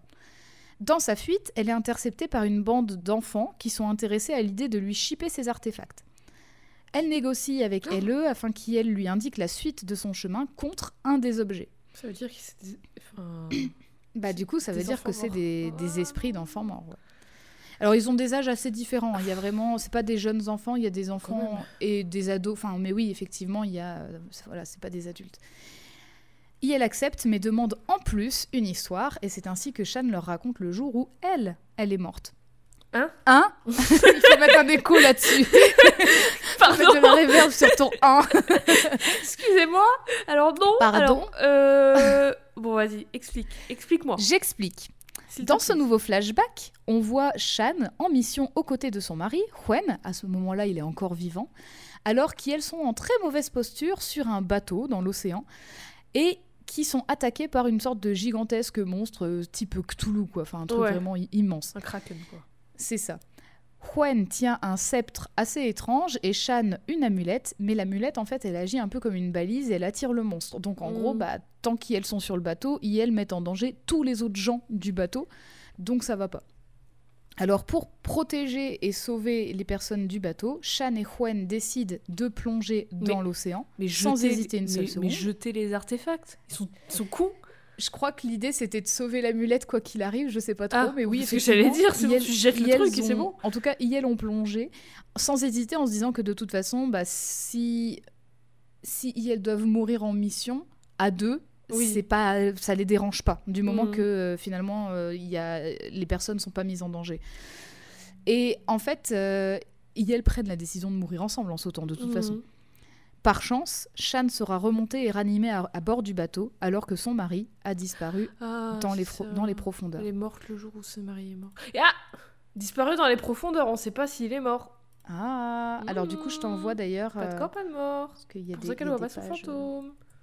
Je t'envoie les pages de ce moment. Il est au C'est très fucking purgatoire en fait, le gars. Ah, c'est très joli. C'est beau, hein C'est très très joli, les dessins sont très beaux. Et oui, en effet, en fait, elle a le dessus des cheveux bleus et le dessous, elle a une undercut euh, blanche en fait. Ouais. Très stylé, oui. Ça c'est doit être très, à très l'intérieur. chiant à C'est entretenir. qui déjà l'artiste? Tu l'as dit, Roberto? Roberto della Torre. Eh bien, c'est très joli, Roberto. Quand elle dit qu'elle ne s'est jamais sentie capable d'imaginer que l'un des deux mourrait avant l'autre, les enfants demandent à Shan pourquoi en fait bah elle a pas réglé ce problème euh, direct quoi. Enfin au final il y avait une solution, tu vois, Oui. de le ouais. rejoindre. Oui. Et elle elle répond qu'en fait elle a elle y a pensé mais qu'elle a jamais osé parce qu'elle avait peur. Et elle avait surtout Oh. peur aussi de pas pouvoir le retrouver après. Bah oui. pas une Bref, très vite. euh. C'est ça. Très vite, le groupe se trouve dans une zone étrange où les esprits, en fait, sont qui sont groupés. Donc c'est un genre de, je sais pas, ça, je sais pas, mais ça ressemble à une ZAD. Enfin, je sais pas. C'est, un lieu où tu as un groupe d'esprits, euh, d'esprits et de créatures qui sont en autonomie, tu vois. Squad d'esprit Mais- C'est ça, ils, ils sont, ils sont en autonomie et puis en fait, et, mais par contre il y a un truc, bon, qui n'a rien à voir avec une ZAD, j'espère, mais en fait il y a un genre de cage à l'inter- au Oula. milieu et en fait c'est une cage qui torture une personne, enfin en fait qui enferme Quand une puni, personne ou ben, un tu- esprit ou quoi à l'intérieur. C'est ça, mais le truc c'est que c'est la cage de la, de la miséricorde. En gros, il y a une personne qui est enfermée dedans, qui est tourmentée par tous les autres autour. Et si quelqu'un veut empêcher ça, elle peut le faire, mais par contre, pour libérer la personne de la cage, t'es obligé de prendre sa place. Il faut toujours qu'il y ait une personne dedans. en fait. C'est ça, faut toujours qu'il y ait une personne dedans. Par contre, si tu libères la personne et que du coup tu prends sa place, la personne te doit un service après. Donc, elle- oh putain, mais c'est sans fin. Donc elle Ouais, peut libérer, prendre ta place, et toi, pareil. C'est et infini. toi- ouais, ok. Je me demande, c'est qui de l'œuf ou de la poule, encore une fois, Oui, mais voilà, qui était la qui première personne à être là-dedans. Qui s'est dit, tiens, c'est génial je vais aller, j'ai inventé cette cage, je vais la tester maintenant. en tout cas, elle, elle voit une créature qui se fait tourmenter. Et en fait, c'est une information plutôt importante pour Shan d'apprendre ça parce que la bande de voleurs d'âmes, là, eh ben, elle l'a rattrapée. Et donc, du coup, ce qu'elle va faire, c'est que elle va aller dans la cage pour libérer la, la créature qui s'y trouve et surtout être en sécurité parce que tant qu'elle est dans la cage, en fait, le gars peut pas l'attraper, en fait. Enfin, le, ouais, le les chef de l'armée ne peut pas l'attraper. Mm. Le seul moyen d'aller la chercher, C'est d'entrer dans la cage. Mm. Donc cet imbécile, bah, il, lui, il sait pas que la cage, en fait, elle va l'enfermer après. Donc il y va, et elle, elle s'enfuit avec la créature, et euh, voilà, elle gagne du temps. Bravo, trop maline. Est-ce que Oui. est-ce la même cage qu'il y a dans le dans le basement, dans la cave de l'autre là, de March Non. avec la créature dedans Non, dans, dans le, dans la cave de l'autre, c'est vraiment genre un... En fait, le, la créature, elle est un peu enchaînée, tu vois, c'est un Ah, peu un genre de, de cachot, quoi. Enfin, tu vois. C'est pas la même chose. Et effectivement, tu poses une question d'un truc qui se passe dans le monde des vivants. Bah, pendant ce temps, dans le monde des vivants et des vivantes, qu'est-ce qui- Linton March, eh ben, il est dans la merde parce que ces quatre potes là, ils ont compris qu'il essayait de briser la chaîne de son poignet. Et en fait, cette chaîne, Ah. c'est pas une malédiction ou quoi, c'est qu'elle les lie tous les cinq. Et elle les lie à la créature. Et en fait, ils peuvent le contrôler tous les cinq. Ils peuvent contrôler la créature. En Mais fait. du coup quoi, il veut plus le contrôler? En fait, non. En se libérant, il veut être le seul à avoir tous les pouvoirs. Il veut en gros réussir à obtenir la jeunesse éternelle, euh, à Ah obtenir le contrôle de la créature, mais sans les quatre autres. Il veut être tout seul à l'avoir. Mais du coup, s'il a plus la chaîne, il a plus le pouvoir sur la créature vu que Bah en fait, c'est pour ça que c'est pour ça que Shan elle sentait que ça puait le coup fourré cette histoire parce qu'elle dit t'as une malédiction et tu veux la briser, c'est bizarre Oui, machin. enfin, Et donc du coup effectivement s'il lui avait tout dit clairement, ça aurait été plus clair. Hmm. Mais il lui avait mytho, donc du coup c'était pas clair. Donc deux des quatre compagnons de March parviennent alors à obtenir des infos sur Shan Fong parce qu'en fait ils ont vu qu'elle était allée chez lui et ils vont s'introduire chez elle pour kidnapper son corps pendant qu'elle est toujours en projection astrale. Bien sûr, ça se fait pas sans difficulté Bah parce que les que- gardiens de la maison sont là. Bah oui, il y a que elle qui peut rentrer chez elle normalement. Et oui. Alors eux, comme c'est des occultistes, ils ont plein de tours dans leur sac, ils ont, des, ils ont euh, la jeunesse éternelle, euh, ils ont plein de pouvoirs et ils ont des objets magiques. Et donc en gros, ils se font attaquer, mais ils tiennent le coup, tu vois. C'est le coup parce qu'ils jettent des petites améthystes dessus et il faut brûler de la sauge. Je l'ai fait charger la nuit dernière. Je l'ai mis dans de l'eau salée. Et ça a séché à la lumière du soleil, tu peux rien contre moi. Bah, ils, ils prennent un peu cher, mais en tout cas, ils arrivent quand même à emmener le corps de Shan. De son côté, la docteur Mirage reprend son voyage avec la créature qu'elle a libérée de la cage, là, la fameuse Hmm. cage. Quand il lui demande si elle est une sorcière, elle dit que non. Elle dit euh, Moi, je suis une scientifique, en fait, j'ai étudié tout ce que je sais et Alors, euh, les je fais sorcières aussi, elles étudient. hein, euh. Oui. Mais elle, en gros, elle. Je pense que c'est aussi dans le sens où elle appartient pas à un coven Oui, ou quoi, tu Où vois. elle a pas Elle juste de la magie ouais. au bout de ses doigts, quoi. euh. C'est ça. Et ouais. puis elle, en plus, d'ailleurs, elle croit pas. au- Enfin, elle a pas beaucoup confiance en ses capacités à faire des rituels. Elle en a fait un, tu vois, pour faire une projection astrale, Mhm. mais en fait, le, le spécialiste des rituels, c'est Juan, c'est pas elle. Mhm. Elle, elle voit les fantômes, c'est pas pareil. D'accord.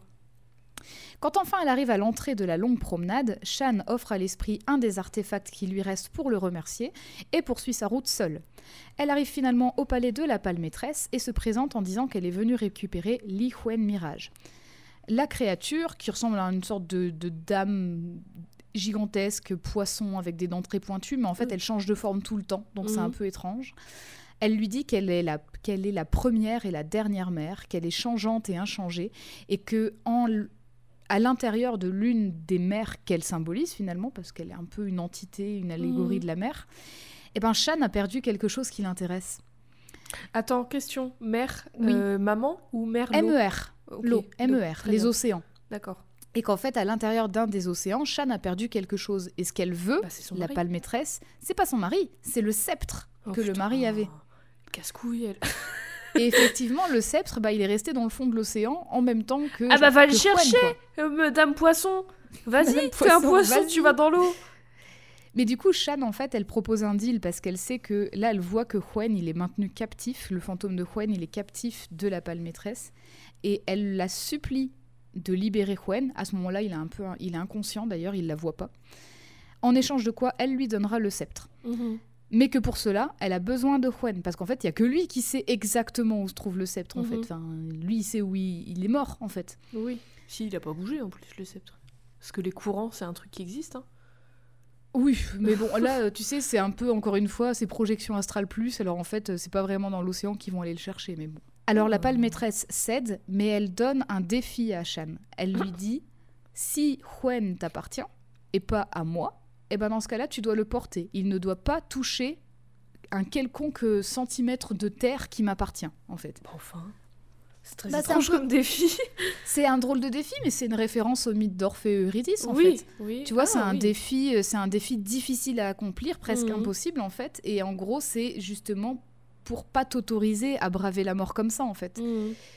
Et du coup, bah oui, si tu veux ramener euh, l'être aimé, tu dois être soumis ou soumise à une épreuve et euh, tenir le coup. Mhm. Alors, Shan retrace le chemin inverse en portant Juan soit à bout de bras, soit sur ses épaules. D'ailleurs, euh, crazy legs, j'ai envie de dire du coup, parce que quand même, il faut tu y aller pour porter le poids de quelqu'un comme ça.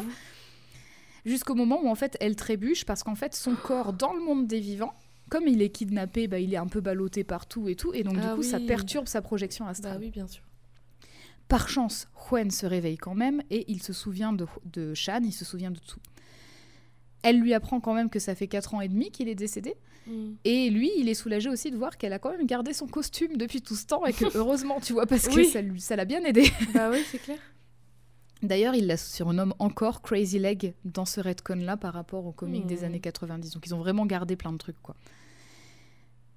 Ensemble, Shan et Juan retournent au Jardin de la Nuit, donc au tout début euh, de son périple, où elle trouve le sceptre de Juan qui est enfermé dans la pierre. Et c'est que quand ils le touchent ensemble que ils peuvent sortir le sceptre de la pierre. C'est Excalibur Time. quoi. Ouais, c'est ce que j'allais dire.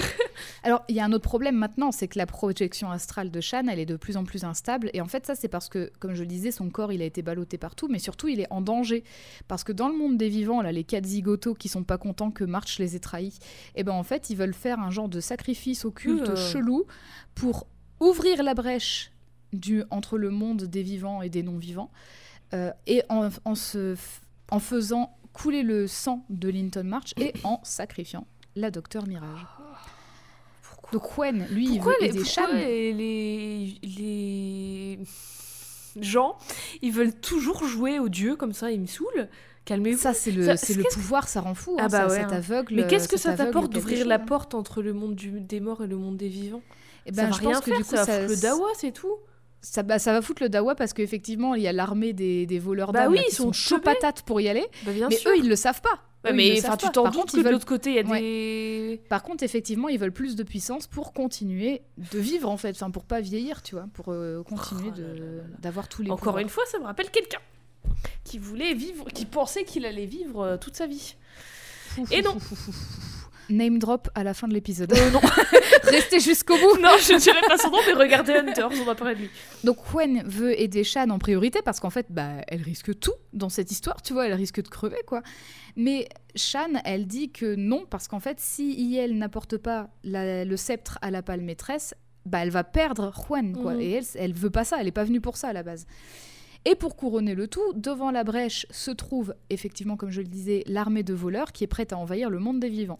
Donc le seul compromis que le couple peut trouver, c'est que Huen reste en arrière pour ralentir l'armée et ensuite donner le sceptre à la pâle tandis que Shan traverse la brèche pour réintégrer son corps et donc se, se défendre. Hmm.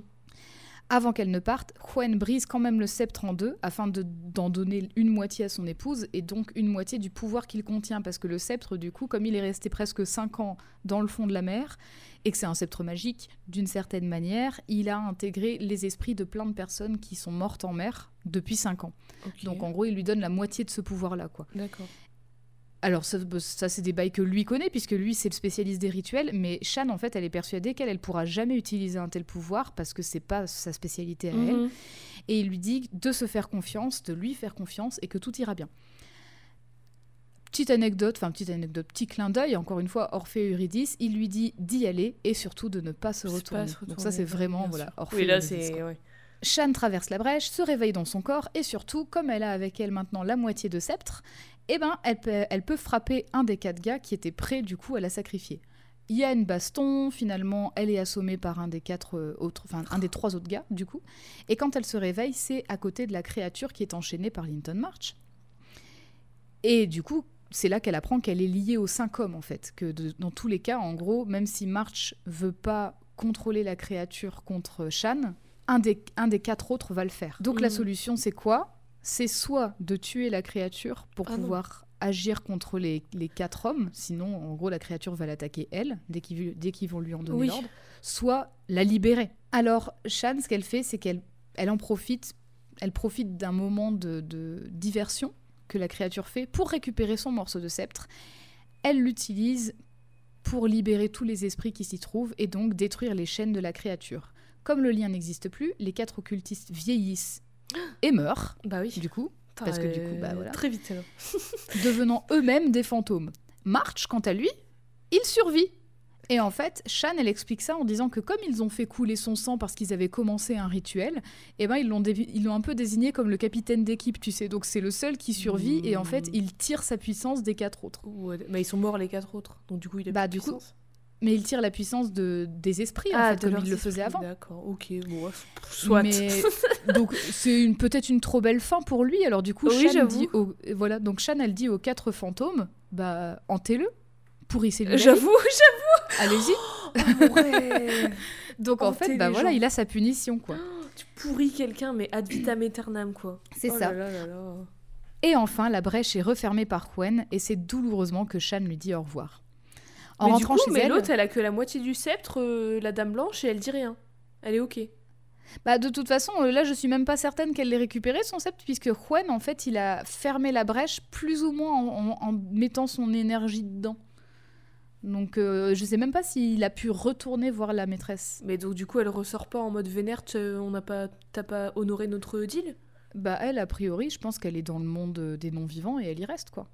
Eh, Mais elle, c'est la, c'est la queen, elle peut pas lou- ou réouvrir la brèche, aller voir euh, Shan et lui dire Bah, eh oh, eh ma Ah. grande, il est où mon sceptre? Ouais, mais est-ce que du coup c'est pas plus dangereux aussi de la Mais c'est trop réouvrir cette facile. brèche, sachant que justement elle était déjà affaiblie et que ça leur faisait pas du bien quoi, aux esprits qui Mais étaient elle, là. est, elle est bête, euh, franchement, madame. Ouais, elle est pas très maligne. ça, elle c'est a sûr. dit euh, Alors, on- un deal, tu me ramènes le set, mais vas-y, hein, t'inquiète. Va- elle a pas va pris faire un, ta quête un personnelle, je t'en acompte, un prie. truc, euh, enfin, tu vois, je sais pas. Bon après, euh, pff, Juan, elle le gardait pourquoi? Pour qu'il joue du piano en étant à moitié à moitié dead euh, à l'intérieur parce qu'il réagissait pas, donc euh, super. quoi. Génial.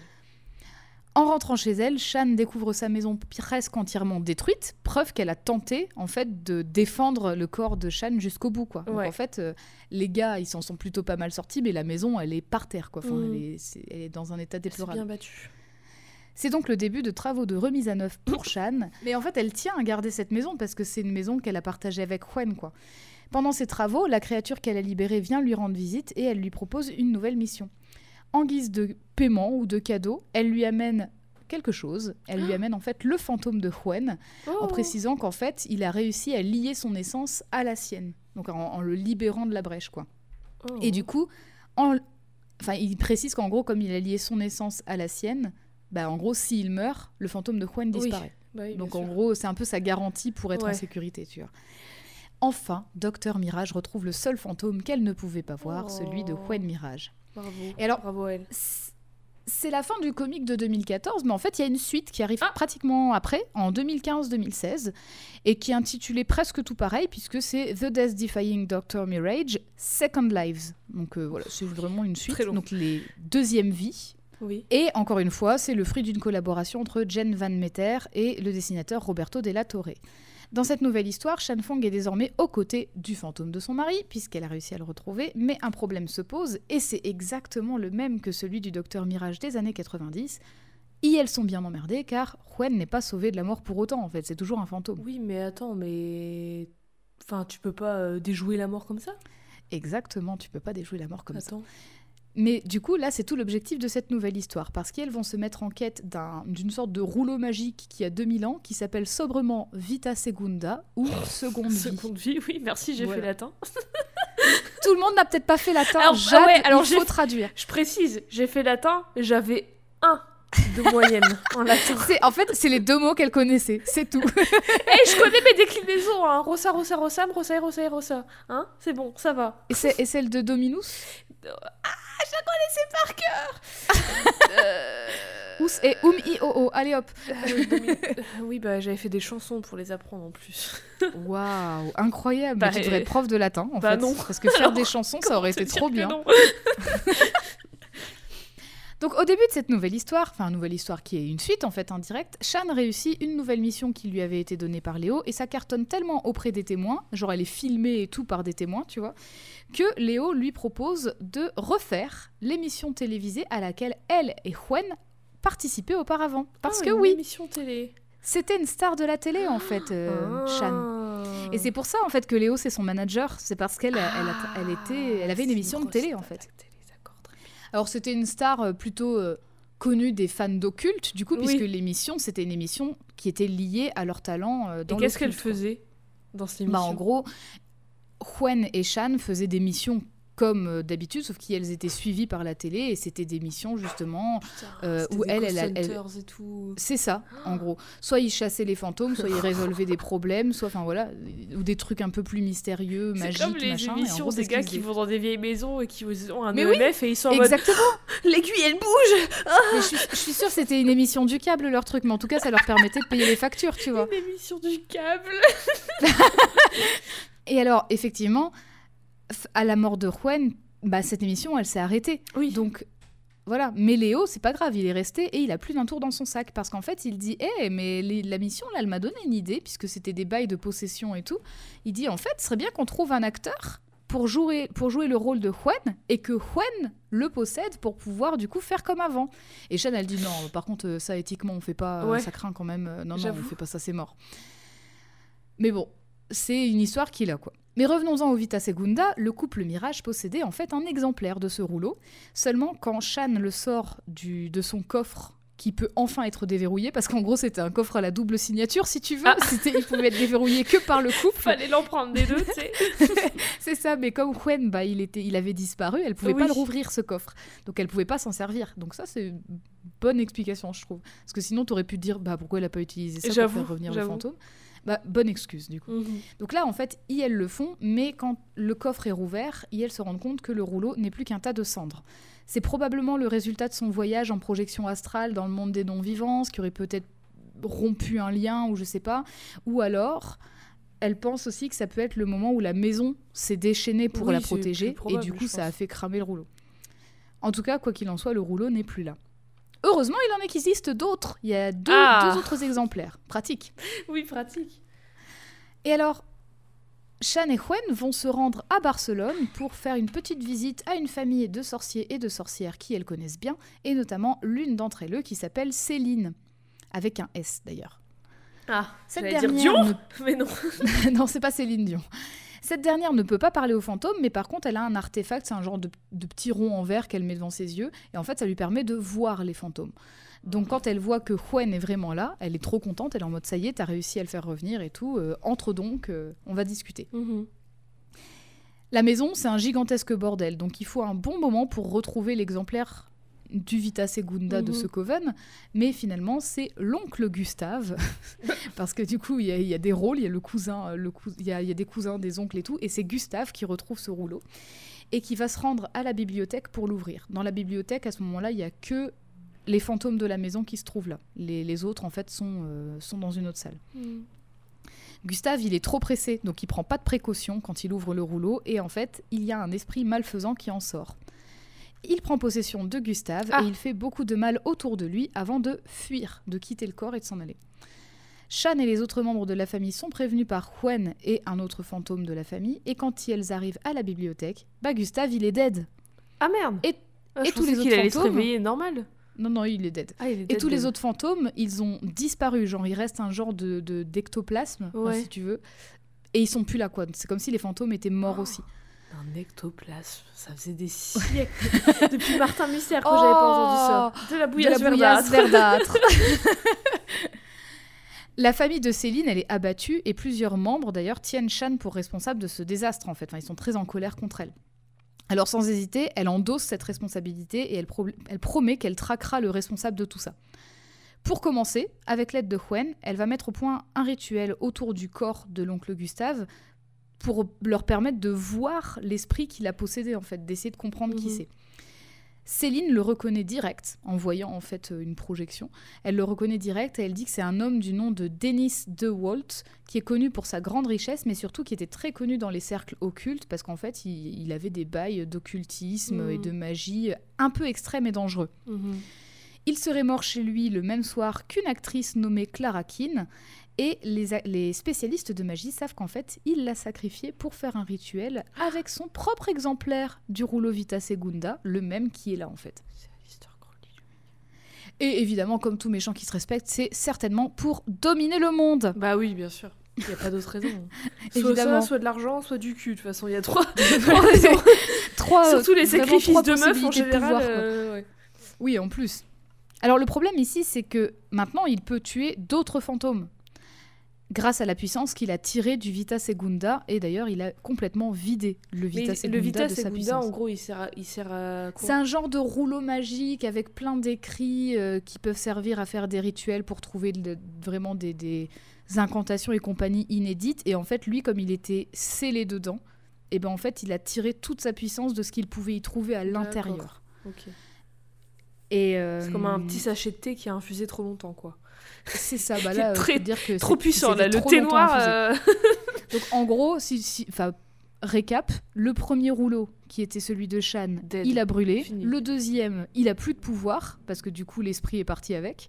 Donc euh, voilà, on est dans la merde. Pour le moment, il y a toujours pas de Vita Segunda possible pour Shan. quoi. hmm, En tout cas, Shan, elle pense que DeWalt va forcément aller chercher un le nouveau rouleau Ouais. parce qu'il a besoin de, de retrouver une enveloppe charnelle. Et en gros, il veut faire la même chose que elle avec Hwen. Mais dans, Donc, le, euh, dans le deuxième, du coup, il a pas. Il a pas... Ah bah non, non je Non, il était scellé dedans. Ouais. Donc en fait, il a juste pris des pouvoirs magiques, mais comme il l'a vidé de son pouvoir, il doit en trouver un nouveau.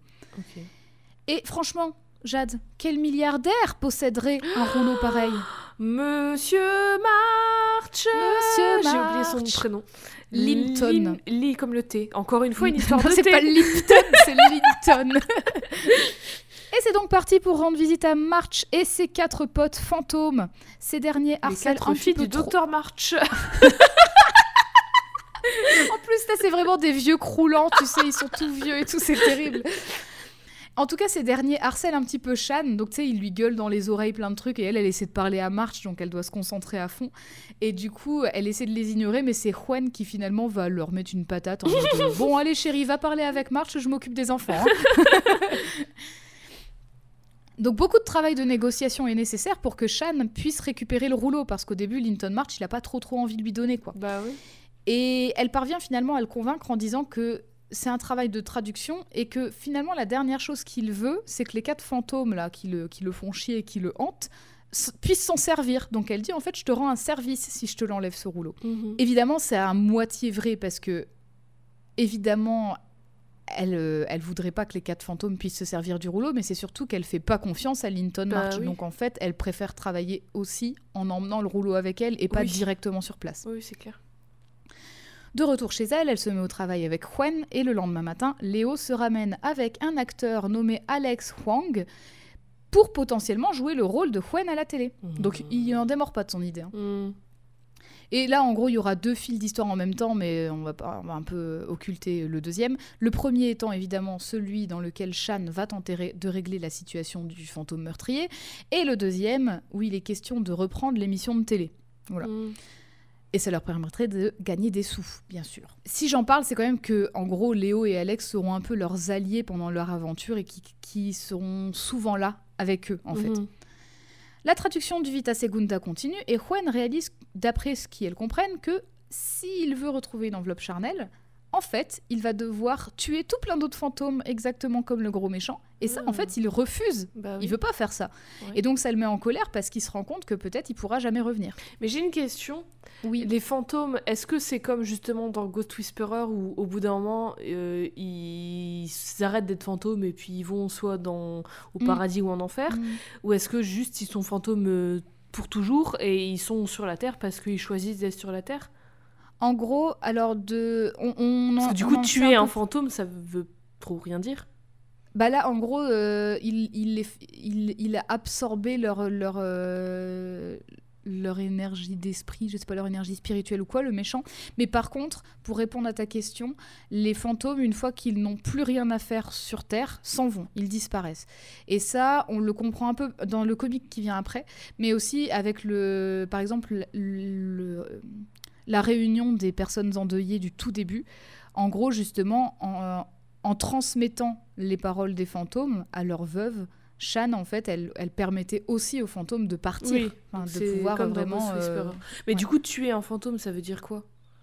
Bah, c'est, c'est-à-dire que du coup, il, il disparaît pas sereinement, quoi. C'est, comme une seconde mort euh, un peu Ils vont en quoi, en gros. C'est- ouais, je sais pas. Modo. Je sais pas ce qui, en tout cas, on pour le moment, on sait pas ce qu'il, ce qu'il advient d'eux. D'accord. Et en gros, bon, il est en colère et Shan, elle est aussi embêtée par ce problème. Mais en fait, elle sait surtout que le méchant, lui, ça l'arrêtera pas pour autant. Donc, euh, en gros, il faut continuer, quoi. Mhm. Et elle trouve une nouvelle piste, et cette nouvelle piste, c'est la maison où DeWalt vivait à l'époque, hein, et où il est mort aussi, qui est désormais un club de tennis pour gens très riches, évidemment. Évidemment. Donc, Shan va s'y rendre immédiatement avec Gwen, qui trouve d'ailleurs facilement le fantôme de Clara Keane, qui est toujours là. Et en fait, elle va expliquer un petit peu plus les intentions de domination de DeWalt. Et en gros, il voulait qu'elle soit son, impératrice, euh, Ouais. euh, de- son impératrice euh, sombre, machin. Enfin, voilà, un, truc le de, genre, un, tru- ouais. voilà, un truc occulte bizarre. Oui. Très Alistair Crowley style, si vous avez Voilà. le ref. Et DeWalt, en fait, bah, il est où? C'est que lui, il a retrouvé Linton March, et en fait, il va posséder le corps de Linton March pour pouvoir retrouver Shan Fong plus facilement. Et essayer de peut-être tu sais, peut-être euh, déjouer sa méfiance, quoi. Ce qui Mhm. marche pas, puisqu'elle elle, elle aime Elle pas. fait pas confiance à March, oui, bah oui. Et évidemment, il va se pointer devant la maison de Shan quand elle n'y est pas. Par contre, Léo, il est là, et il va la prévenir immédiatement. Et quand elle revient, c'est Alex, l'acteur, qui est possédé parce que ce zigoto, il a quitté la maison, donc il n'était pas protégé par la Ah. maison et il s'est fait posséder. Bon, alors bagarre, hein, euh, euh, Shan, elle va comprendre qu'en empêchant Alex de parler, bah, ça veut dire qu'il peut pas émettre d'incantation et donc il peut pas être, euh, il peut pas faire ce qu'il veut avec ses pouvoirs magiques. Ouais. Et du coup, en fait, elle va, elle va faire en sorte qu'il ait toujours la bouche couverte pour pas qu'il puisse prononcer ses incantations. Elle va assommer Alex pour qu'il perde connaissance, pour que Juan puisse sortir. Le... Enfin, c'est compliqué. Mais en gros, voilà. Ils vont faire en sorte, les deux, que ce soit physiquement ou au fantôme, que DeWalt ne puisse pas parler. Oui, ok. Il y a une bagarre entre Juan et DeWalt, et DeWalt est beaucoup plus pu- puissant que, que Juan, évidemment, puisqu'il a absorbé plein d'énergie. Ouais. Et du coup, Shan, elle met fin à la bagarre en disant tout simplement que s'il continue, elle met feu au rouleau. Elle met le feu. Elle a, elle, a un, elle a un petit, euh, comment on appelle ça, un petit chalumeau. Elle a le rouleau, elle est en mode, vas-y, je mets le feu. C'est vas faire quoi une daronne. Bon, arrêtez de vous battre, sinon il y en aura pour personne. Hein. Bah, vous avez tout gagné, voilà, c'est pour moi Vous avez maintenant. gagné, vous avez battu pour le- la dernière cuisse de poulet, bah c'est maman qui la prend. Voilà, vous êtes content hein Oui, c'est ça, complètement. Bon, il est pas content, alors il dit, ok, euh, je laisse passer pour cette fois. Par contre, c'est simple, moi en fait j'ai quand même tout plein de pouvoirs, et donc si t'as pas envie que je tue plein de gens innocents et compagnie dans d'atroces souffrances, demain tu viens au tennis club, tu fais le rituel que je veux avec le rouleau, et euh, voilà quoi, comme ça euh, je, je montrerai un peu de la pitié. Donc là, Shan, elle est emmerdée, mais c'est pas grave, elle a plus d'un tour dans son sac parce qu'avec Hwen, et elles vont faire en sorte que Hwen puisse avoir un petit peu de pou- du pouvoir du rouleau. Donc, Hwen lui apprend un rituel magique, euh, je vais passer les détails, mais en gros, l'idée c'est qu'il puisse s'aventurer pendant quelques heures dans le rouleau pour essayer de, de prendre de- du pouvoir de ce rouleau-là, sans pour autant le vider de son énergie comme DeWalt l'a fait. Quand il revient, donc le lendemain aux aurores, ça a marché, il a un peu plus de pouvoir et donc il pense qu'il peut se battre à armes égales contre DeWalt. Et elles se rendent tous les quatre Shan, Huen, Léo et Alex au tennis club pour mettre en place le rituel demandé par le méchant fantôme, ou en tout cas pour le lui faire croire, parce que c'est un piège évidemment. Hmm. DeWalt arrive dans le corps de Linton March à nouveau, et en fait, il voit Clara Keane. Il voit son esprit. Et donc là, ça y est, il est, il est oh là là, t'es encore là, tu m'as attendu, Oh, machin. Enfin, il est- pas attendu, la folie des grandeurs. oh. Mais elle lui fait croire, du coup, elle rentre Ouais. dans son jeu pour endormir sa méfiance. Mhm. Sauf que ça marche pas tout à fait parce qu'il comprend quand même que Shan, elle fait un rituel qui n'est pas celui qu'il a demandé. Mhm. Et du coup, en gros, bah, baston entre des fantômes, quoi, pour essayer de faire en sorte que Shan puisse faire son rituel tranquillement. Finalement, c'est Huen va parvenir à libérer tous les fantômes que DeWalt avait soi-disant tués parce qu'en fait, il avait compris que, il avait compris dans son, j'ai oublié de le dire, ça c'est de ma faute.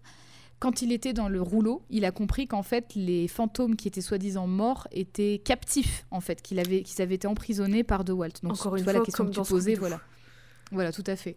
Euh, Il ouvre le petit triangle et puis après la, la petite, la sont- petite. Moi, j'ai encore en tête la petite danse qu'ils faisaient quand ils étaient possédés.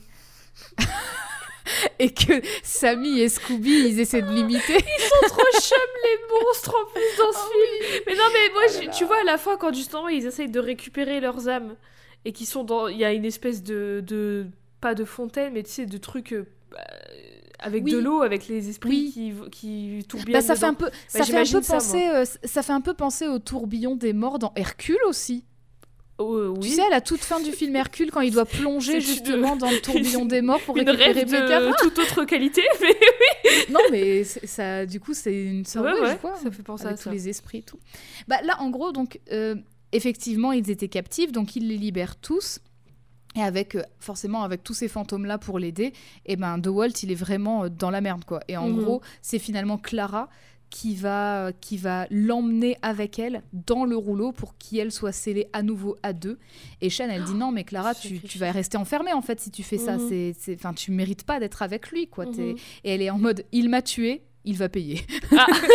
En gros, je vais lui pourrir sa vie pourrir, dans le rouleau. Quelques jours plus tard, Shan enferme ce nouveau rouleau dans un coffre. Et évidemment, comme ce rouleau, c'est un- c'est une prison pour DeWalt, elle ne peut pas s'en servir pour Gwen. C'est pas Mhm. possible. Mhm. Et euh, tout est bien qui finit bien parce qu'en plus de ça, du coup, Céline retrouve les fantômes, tous les Oui. esprits qui étaient dans sa maison, Mhm. et aussi le fantôme de l'oncle Bah oui, Gustave, du du coup, coup. C'est une belle fin pour, la fa- pour le coven de Céline, mais c'est pas Mais une pas belle pour fin pour Gwen. Shan et Gwen. Ouais. qui effectivement ont perdu une autre possibilité de faire revenir ce dernier à la vie avec le Vita Segunda. Mais en même temps, euh, euh, voilà. euh, si c'était si simple de revenir à la vie, n'importe quel Et oui, fantôme irait trouver saurait. un corps et puis il irait Ça dedans. saurait. Tout à fait. Donc retour à la case départ. Mais ce que tu dis, c'est vraiment bien parce qu'en fait, c'est un peu, c'est ce sur quoi repose le dernier comic qui est sorti en date de Docteur Mirage. Et c'est un comic qui a été publié euh, aux États-Unis en 2019, qui est sobrement Mhm. intitulé Docteur Mirage, Mhm. et en 2021 en France, chez Bliss Comics. D'accord. Et cette fois, ça a été écrit par l'autrice Magdalene Visaggio. Donc, à noter quand même que les scénaristes sont toutes des femmes. Oui. Donc, il y en a deux, mais c'est que des femmes du coup. Mhm. Et ici, dessiné par Nick Robles et colorisé par Jordi Belair. Est-ce que tu aurais le nom de la personne qui a écrit le Docteur Mirage euh, OG des années 90 Euh, il a été écrit par Bob Layton. Ah oui, c'est Et ah oui, par contre, j'avais pas précisé, mais euh, au dessin, il y a. Tiens, j'ai deux sources différentes. Bah ici, ici, il est précisé qu'au dessin, c'est Bernard Chang. Je crois que j'ai dit plus Oui. tôt que c'était Bob Layton qui avait dessiné, mais Je apparemment, c'est quelqu'un d'autre. Parce que je voulais demander justement s'il y avait des personnes d'origine asiatique qui avaient écrit dessus. Hmm. Bah là, au dessin, en tout cas, Au Bernard dessin. Chang. D'accord. Après, Bob Layton, je sais pas. En tout cas, dans ce troisième comic, alors moi, je, je vais le dire tout de suite. Déjà, Jordi Belair, je crois que tu connais parce qu'il me semble qu'elle a bossé sur Vision. D'ailleurs, oh d'ailleurs, encore une fois l'année Codex, il y a le nouveau titre solo Scarlet Witch qui a commencé et qui est incroyable et dedans il y a Oh Vivision, donc la fille de Vision Oh et Scarlet Witch techniquement. Trop Bref. bien. Et c'est trop bien. Il y a un volume qui est sorti, un numéro qui est sorti, c'est trop bien. Bref, euh, cool. peut-être, peut-être. Je ne, ça- le nom me dit rien, mais si c'est le cas, en tout cas, c'est trop beau. Le, le nom, moi, me, voilà, me sonne une petite cloche, mais je suis pas sûre. En tout cas, ce comic-là, moi, c'est celui que j'ai préféré parce qu'effectivement, c'est vraiment, tu vois, les questions que tu poses depuis tout à l'heure, genre, Bah ouais, mais ouais. est-ce que ça fait vraiment avancer ton deuil d'être avec ton, le fantôme Oui. de ton mari tout le temps à côté de toi et tout? Et ben, en fait, ce comic, il y répond. Ah. Et aussi, du coup, il va vraiment développer aussi le personnage de Shan qui s'est développé quand même euh, avant, mais en fait qui va vraiment euh, prendre une direction euh, beaucoup plus assumée et j'ai vraiment beaucoup aimé cette lecture. Alors au début de l'histoire, Shan elle est seule dans sa maison, il n'y a pas Hwen. Donc déjà, euh, Mhm. chose différente. Mhm. Et en fait, on comprend très vite qu'elle ne voit plus aucun fantôme depuis plusieurs mois. Donc ça, c'est au niveau de la narration qu'on le sait. D'ailleurs, la narration, elle est assez étonnante parce qu'il y a à la fois la narration de Shan, enfin, où c'est des cases où c'est ce qu'elle pense, quoi, Mhm. et il y a aussi des, des cartouches, donc des cases, où en gros, c'est présenté comme si c'était un, un storyboard de film. C'est-à-dire qu'il est écrit genre... euh, euh, plan serré sur le visage de Shan, euh, où est, Shen- où est Hwen, est-ce que Hwen il est au maquillage, machin, enfin vraiment des questions de, de cinéma ou de télé. Mhm. Et du coup, je trouve que c'est assez intéressant parce qu'en fait, ça, ça, ça renvoie justement à son télé. émission, en fait. Ouais, ouais. ouais. Et ce qui- en fait, c'est après réflexion, c'est une première parce que du plus loin que Shan s'en souvienne, elle a jamais vraiment été seule puisque dès l'âge de 4 ans, elle Oui, voyait elle des fantômes. voyait quoi. des fantômes, ouais. Voilà. Et surtout, euh, bah, en fait, à partir du moment où elle a vu son premier fantôme et que le dit fantôme s'est rendu compte qu'elle le voyait, bah en fait, ils ils l'ont jamais lâché, les Mhm. fantômes, tu vois, ils étaient toujours là. Donc même si elle était seule avec des personnes vivantes, elle était jamais seule quoi qu'il arrive. Mhm. Et là, soudainement, plus rien. Plus de Hwen, elle est vraiment seule. Donc euh, ça l'inquiète parce qu'elle a jamais appris à être seule. Mhm. Alors elle tente bien de faire des recherches pour faire des rituels qui lui permettraient d'ouvrir une brèche, encore une fois, vers l'au-delà, machin. Euh, mais elle n'y arrive pas.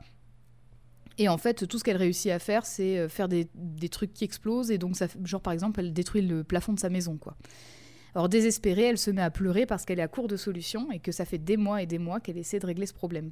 Et aussi, de manière générale, avant, en fait, elle, elle, euh, son pouvoir des fantômes, elle voyait ça comme un fardeau par moment. Et en fait, là, c'est quelque chose qui, du coup, lui manque Ouais. où vraiment là elle se Mhm. rend compte que euh, voilà elle- ça y est elle est toute seule quoi. C'est à ce moment-là que débarque sur le pas de sa porte une jeune fille qui s'appelle Grace Lugo. Et d'ailleurs du coup j'ai oublié de t'envoyer tout plein d'images donc je vais quand même t'envoyer à quoi ressemble Grace. Grace, c'est une jeune fille, Oui. une ado un Elle a peu- 16 ans. Elle a 16 ans. Elle a l'air d'être blanche sur ce dessin. Elle a les cheveux roux avec une side cut, donc avec. euh, Ça, dé- ça dépend les ça dépend les dessins au niveau de, au niveau de sa couleur de peau mais en tout cas elle Ah. est hispanique quoi. Hispanique, ok, très bien, pardon, Ouais. autant pour moi. Et oui, Et donc latina. elle est ado, elle a, elle a un petit bonnet, elle a des mitaines, elle a un collier ras de cou noir, elle est un peu. Elle a des piercings, elle est, j'allais dire un peu punk, mais elle est pas ultra punk non plus, mais en tout cas, elle est pas. euh, Hmm. C'est Un une peu- ado un un peu peu rebelle, quoi. quoi. Voilà, exactement. exactement. Et Alors- est-ce qu'elle aurait des pouvoirs, elle aussi Par hasard? Alors, c'est un peu étrange parce que Grace, déjà, c'est une personne que Shan ne connaît pas. Et surtout, quand elle arrive sur le pas de sa porte, elle lui annonce qu'elle est venue la trouver parce que c'est son mari, Hwen, qui l'a envoyée. Mhm. Alors, Shan, bon, elle l'a fait entrer, mais elle est, comme d'habitude, très méfiante. Et elle lui dit, bah c'est facile de dire ça en fait, sachant que bah moi et mon mari on était connus à la télé Oui, et donc du coup c'est aussi. Ouais. oui, voilà, n'importe qui peut dire ça parce que aussi c'est pas euh, une, c'est pas un, un secret que mon mari est mort, quoi. Donc Oui. c'est facile de dire ça. Donc elle dit c'est quoi tes vraies intentions? Et du coup, Grace lui dit que non, mais c'est vraiment son mari qui l'a envoyé et qu'elle peut le prouver. Donc en fait, elle le prouve en disant un truc que seuls Chad et Hwen peuvent savoir. Mhm. Et donc elle dit je sais que tu ne peux pas avoir d'enfant parce que euh, à cause de ton endométriose, tu as subi une, une opération qui t'a rendu, euh, qui rendu stérile Mhm. et que c'est pour ça que Hwen et toi vous vouliez adopter avant qu'il ne meure. Mhm. Et là, Chanel est en mode wow, ça t'es pas censé C'est- le savoir, Ça, pas on l'a pas dit à la télé. Hein. Et elle dit en plus c'est hyper intrusif et tout. euh. Et bref, du coup, elle commence à la croire un petit peu. Mais surtout, euh, elle est choquée parce qu'elle se dit mais comment ça se fait que toi tu le vois et que moi je le vois pas? Bah ouais. Et Grace, elle lui dit bah en fait moi je peux te l'expliquer, c'est parce que tu es morte et tu es coincée en enfer. Bah. Ah. Comment ça? Elle est pas Ah, au bah, courant. Elle, elle, en- Moi, donc maintenant je suis morte. j'ai- Ah bon? Bah il faut- fallait me Ah le bon? dire avant. Bah, tu, tu te souviens pas Ça fait des mois. Bah oui, apparemment ça fait huit mois. Donc Ah c'est oui. c'est huit Oh. mois, c'est presque un an quand même. Alors Grace lui raconte qu'elle se souvient comment elle-même elle est morte et d'ailleurs euh, du coup euh, 2019 c'est elle, elle raconte euh, quelque chose qui est très symptomatique euh, aux États-Unis notamment. En fait, elle dit qu'elle se souvient des coups de feu quand elle était réfugiée Ah, sous une oui. table à son lycée. Ouais. Donc euh, elle pour elle c'est très euh, c'est très prégnant, présent enfin, Oui, ouais, dans son esprit. Et elle se souvient de ça et elle dit après ça, j'ai commencé à voir des fantômes. Hmm. Donc tu vois, elle, euh, elle sait qu'elle est en enfer. Tu vois, elle sait Ça veut que, dire que tous les fantômes ne savent pas qu'ils sont morts en fait. Bah pas forcément. Surtout si leur enfer Puisque là, ouais. à- Parce que là, elle a même pas capté. Donc ça veut dire qu'elle est toujours dans sa maison et tout. euh, Ouais, si c'est ça. L'enfer, en gros, c'est un Donc ça veut dire qu'en fait, elle se- ça veut dire qu'elle se souvient même pas de comment elle est morte, quoi.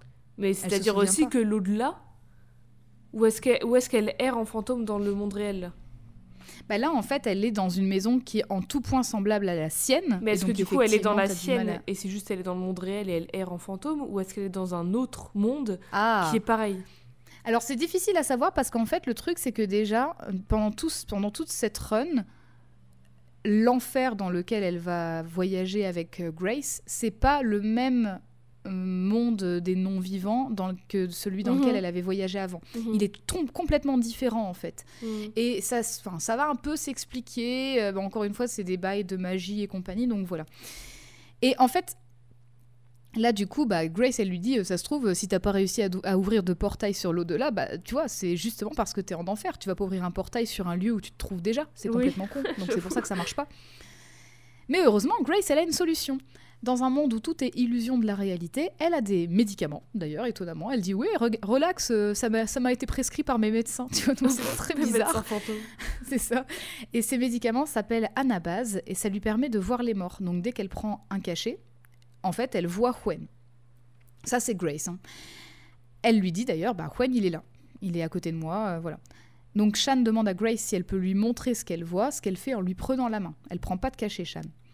Pendant un laps de temps très court, Shan voit Huen, elle en est très émue, mais ça s'arrête aussitôt que Mais du Grace coup, lui lâche en la fait, main. elle le voit lui dans son monde à lui.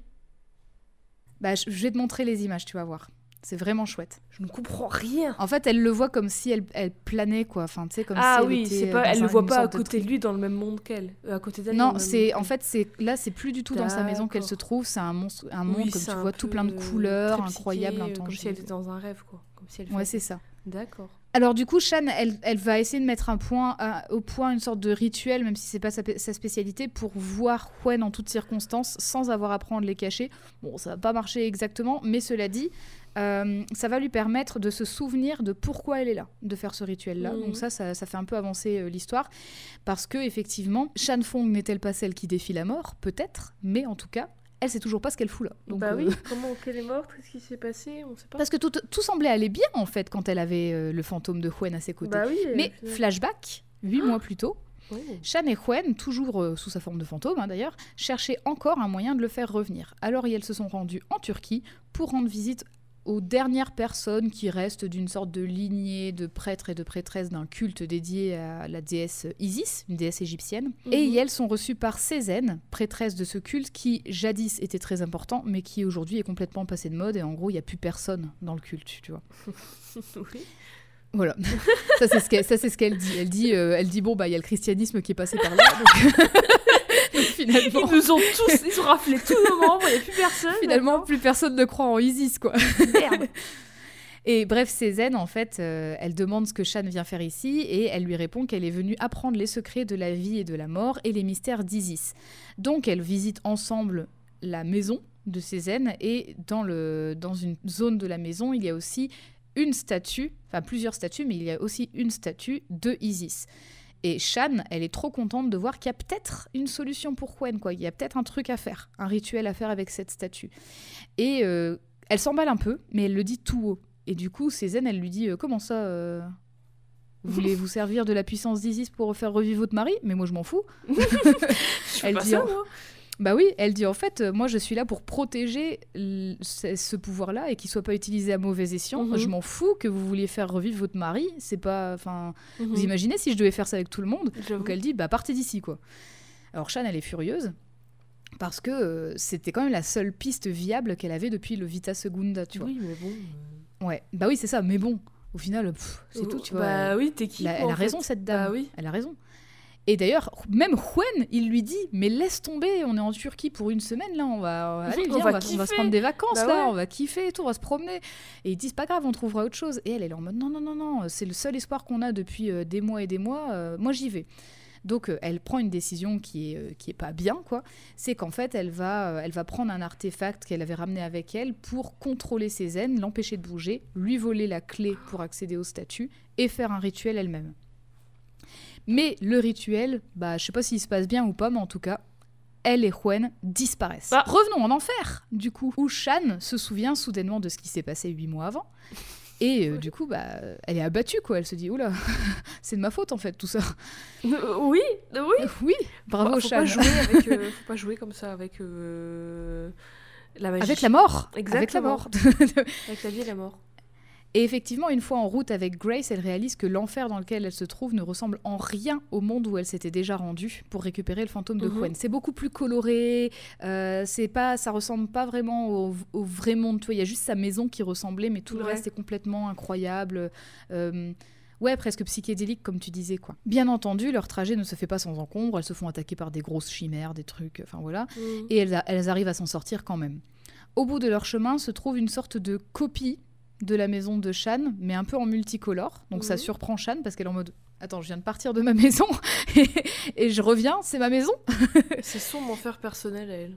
C'est ça. Et en fait, c'est que de l'extérieur que ça ressemble à la maison de Shan parce que dès qu'elle rentre, elle a l'impression d'être dans un temple immense, pas du Mhm. tout la même hauteur sous plafond, je vous le dis. Et, euh, et c'est un édifice complètement sombre, un peu inquiétant. Mhm. En ce lieu, Grace et Shan tombent ni plus ni moins que sur l'embaumeur, un Ah. dieu, un dieu qui est très très mécontent que son temple ait été profané en fait. Il est Et en mode bah, qu'est-ce que vous foutez là? Un gars qui s'appelle l'embaumeur, j'ai pas envie de le faire Ouais. chier. hein. Puis c'est un genre de dieu euh, serpent immense, tu vois. Enfin vraiment t'as pas envie de l'emmerder, je te le dis. hein. Il appelle Shan la Girovague, G Y R O V A G U E, Girovague. Et bien que Shan n'ait aucune idée de ce que ça signifie, pour ma part, je suis allée chercher parce que c'était bizarre comme mot quand même. Pourquoi ça te fait rire Girovague C'est incroyable comme Ça te mot. fait pas rire. J'imagine une Alors- vague qui fait. Mais non, mais il est incroyable ce mot. Et figure-toi qu'il existe pour de vrai, c'est ça pas un néologisme. Et en fait, je suis allée voir ce que ça voulait dire et il s'agit d'un nom qu'on donne aux moines chrétiens itinérants et solitaires qui en fait voyagent de monastère en monastère sans pour autant en faire partie. Mais pourquoi ce, pourquoi ce mot? Bah, alors je sais pas au niveau étymologique. Bah parce que trop. c'est le gyro de gyrophare et vague c'est comme une vague.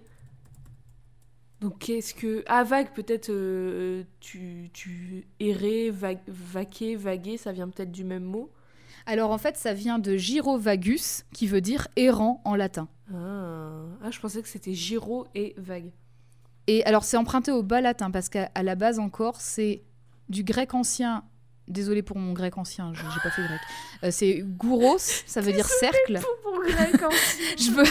Ah donc Désolé les grecs anciens. ça vient bien de ça aussi. Donc, voilà, donc gouros, cercle. cercle, et le verbe latin vagor, qui veut dire errer ou vagabonder. Voilà, exactement. Ah, le latin ça paye quand même, un moyenne. ça mais paye, finalement, un moyenne, mais ça paye, et finalement, oui. on n'est pas si bête Mais que en ça. gros, il l'appelle, il l'appelle la gyrovague. Et elle, elle dit, je sais pas ce que ça veut dire. Moi non plus, je savais pas, donc je suis allée chercher. Et effectivement, c'était un nom qu'on donnait aux moines qui Voilà. étaient solitaires et qui erraient de monastère en Mot, monastère. de, mot vocabulaire du jour, Ouais. gyrovague. Voilà. Étymologie time avec codex. Et en fait, d'ailleurs, les moines gyrovagues, j'ai dans mes recherches, j'ai vu que effectivement, c'était des moines qui ont été très vite rejetés par l'Église parce qu'en fait, ils faisaient partie d'aucun d'aucun culte, d'aucun Ah, monastère en fait. Ils étaient indépendants. Ils Ah, étaient moi, croyants mais indépendants. Et c'est pas genre euh, ah ok moi je voyais ça comme des missionnaires en gros. Comme euh, ils Bah, appartenaient à une église et puis ils allaient euh, Non, errer dans en fait, pays pour euh, prêcher la bonne parole. En fait, ils appartiennent, bah, ils, ils sont croyants parce que c'est des moines, mais, Mais par ils- contre, ils ouais. appartiennent à aucun monastère. Très bien. Et euh, ils voyagent, quoi. C'est vrai que Shan, en tant que docteur Mirage, eh ben, elle, fait, elle fait plein de rituels de croyances différentes. Elle va de croyance en croyance, de rite en rite, sans pour autant faire partie d'aucun culte ou d'aucun coven. D'ailleurs, elle-même, elle a dit Je ne suis pas une sorcière, je suis une docteur, en fait. Mhm. Donc, du coup, elle emprunte des pouvoirs qui appartiennent à des croyances auxquelles elle ne croit pas. Donc, Bah, techniquement, elle, elle est gyrovague, quoi. Oui mais bon c'est juste parce qu'elle appartient pas à un groupe et parce qu'elle ça. a pas d'allégeance en une, seule personne. Tout à fait, mais c'est ce que ça, c'est ce que ça désigne pour les moines. Oui mais je veux dire c'est Et- pas enfin pour moi je trouve que c'est pas négatif au contraire. Bah, ça l'est devenu par la, par la force des choses pour l'Église en tout cas. Oui pour l'église pour la personne qui a un culte Ouais. qui, qui gère Et peut-être- une- Peut-être pour l'embaumeur aussi, parce qu'il l'appelle gyrovague un peu de façon Ouais, de négative. façon quoi. Négative. ouais. Comme si en fait elle, bah, elle gardait. Enfin, c'est ce qu'elle fait. Elle garde les bénéfices des, ri- des rituels sans vénérer personne en fait. Oui, mais les bénéfices, ils vont envers les personnes qu'elle aide. Oui, Tout simplement. Et elle aussi quand même, quoi, parce que. oui, a- elle aussi, forcément, mais bon. Bref, Shan se fait capturer par le dieu embaumeur. Elle est très vite libérée par Grace, qui arrive à le blesser euh, en ramassant le couteau en fait qu'il utilise pour embaumer justement les, les morts. Donc euh, elle, elle le blesse avec son propre couteau. Et euh, elle est quand même, enfin Shan est quand même gravement blessée. Elle est presque entièrement engloutie par Amut, autrement connu sous le nom de Amit dans sa version euh, anglophone. Peut-être que tu te rappelles qui c'est Amit, puisque tu- c'est dans Moon Knight qu'on peut la voir. Amit. C'est. Amit, c'est. hmm, Non, c'est pas euh, l'hippopotame? Non, C'est. C'est pas celle qui a une gueule de serpent, justement? C'est celle qui a une gueule de crocodile. Oui, de crocodile, ouais, ouais, c'est ça. C'est en fait c'est la déesse qui dévore l'âme des humains et des humaines qui sont jugés indignes de continuer dans l'au-delà. Ah, très Donc bien. en gros c'est la seconde mort si tu veux. Et euh, elle est heureusement encore une fois libérée par Grace grâce au couteau. Les deux parviennent à s'enfuir in extremis avec le couteau de l'embaumeur en main. Et de retour chez elle, Shan elle est surprise que son costume qui est censé la protéger n'a pas réussi à la protéger en fait de, de cette, de cette attaque, en fait. Elle a été blessée, quoi. Bon, elle est quand même très vite guérie, et ça, ça, lui, ça, la- ça la convainc une dernière fois que bah, elle est pas... euh, c'est pas son corps euh, physique, quoi. Ouais. Elle fait des recherches sur le fameux couteau et elle prend connaissance d'une légende dans laquelle le détenteur de cet objet se serait donné la mort dans un rituel pour sauver son fils. Hmm. Ça rappelle personne, ça? Quelqu'un qui veut défier la mort euh, pour quelqu'un qu'elle aime, tout ça, tout ça. Mhm. Ça résonne, ça résonne. Mais En tout cas, toute cette situation, elle commence sérieusement à dépasser Grace, qui, je rappelle, est une adolescente de 16 ans, qui se met Oui. à pleurer euh, parce qu'elle a trop peur, avant que Shan ne la prenne dans ses bras pour lui rappeler qu'elles sont dans cette situation ensemble et qu'elles vont s'en sortir ensemble. Et qu'elle aussi, elle a peur, mais qu'elles vont y arriver. quoi. Mhm. Elles repartent donc à l'aventure, se font de nouveau attaquer par des chimères, et Grace, Grace, d'ailleurs, se fait enlever par l'une d'entre elles, directement chez l'embaumeur. Quand Shan retrouve Grace chez l'embaumeur, du coup, parce qu'elle continue sa route toute seule, Elle revient. Salut, c'est moi. eh ben, elle se rend compte que Grace est contrôlée par le dieu. Justement pour euh, faire en sorte qu'elle puisse pas la blesser, quoi. Mais ça, ça effraie pas Shan, qui, je le rappelle, est la docteur Mirage. Et elle est en mode, bah moi je m'en fous, de toute façon on est des esprits, qu'est-ce que tu veux que je fasse Je lui faire du mal, donc let's go Moi, je me fous, si tu veux. L'embaumeur dit à, dit à Shan cependant que toute cette situation, là, l'enfer, tout ça, le fait que Gwen ne soit plus là, tout ça dépend d'elle. Et qu'en fait elle en serait pas là, au final, euh, si elle n'avait pas défié la mort elle-même. Mhm. Et que d'ailleurs, depuis qu'elle est là, depuis huit mois, malgré toutes ces tentatives pour euh, faire revenir Juan, pour, euh, pour euh, ouvrir un portail, pour s'enfuir, et ben en fait, y a rien à changer parce qu'elle est toujours bloquée, tu vois. Mhm. Donc en fait, il dit tu ne peux rien faire, t'es Mhm. bloqué. Et là, Shan lui répond que si, il y a un truc qui a changé et c'est elle. Et qu'en fait, elle a compris qu'on ne peut pas défier la mort, que personne ne peut, Ah ni Gwen, ni Grace, Ni ni, le culte d'Isis, et certainement pas elle. Mhm. Et qu'elle a compris que l'embaumeur, en fait, ce qu'il faisait, c'est qu'il l'empêchait de s'échapper parce que c'était pas le bon moyen. Et qu'il était désormais temps qu'elle arrête de se battre ainsi pour faire revenir Gwen. Mhm. Alors Shan, elle utilise le couteau de l'embaumeur pour faire comme le personnage de la légende, pour se donner la mort, entre guillemets, et quitter cet enfer. Oui. Donc se donner la vie au final. C'est ça. Oh. Elle retrouve dans un... Elle est, elle est genre dans une zone un peu sombre et tout, je vais te montrer. Où elle retrouve euh, Gwen, finalement. Elle quitte en fait le, la- la- le Ah, elle- temple de l'embaumeur. Mais elle revient pas dans le vrai monde.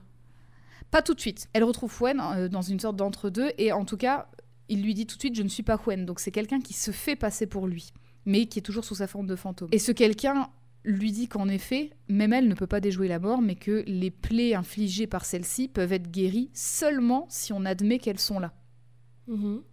Oui, encore une fois, comp- Ghost Whisperer, quoi. Il- Oui, c'est ça, tout à Il y a fait. quelqu'un qui a quelque chose qui n'a pas été terminé euh, Exactement. Dans, dans le vrai monde et du coup il faut terminer il faut comment on dit en français Euh, de la closure tu vois faut terminer le bail quoi en gros Ouais. pour que tout le monde soit euh, puisse passer Ouais, à autre ça. chose tourner la page C'est ça.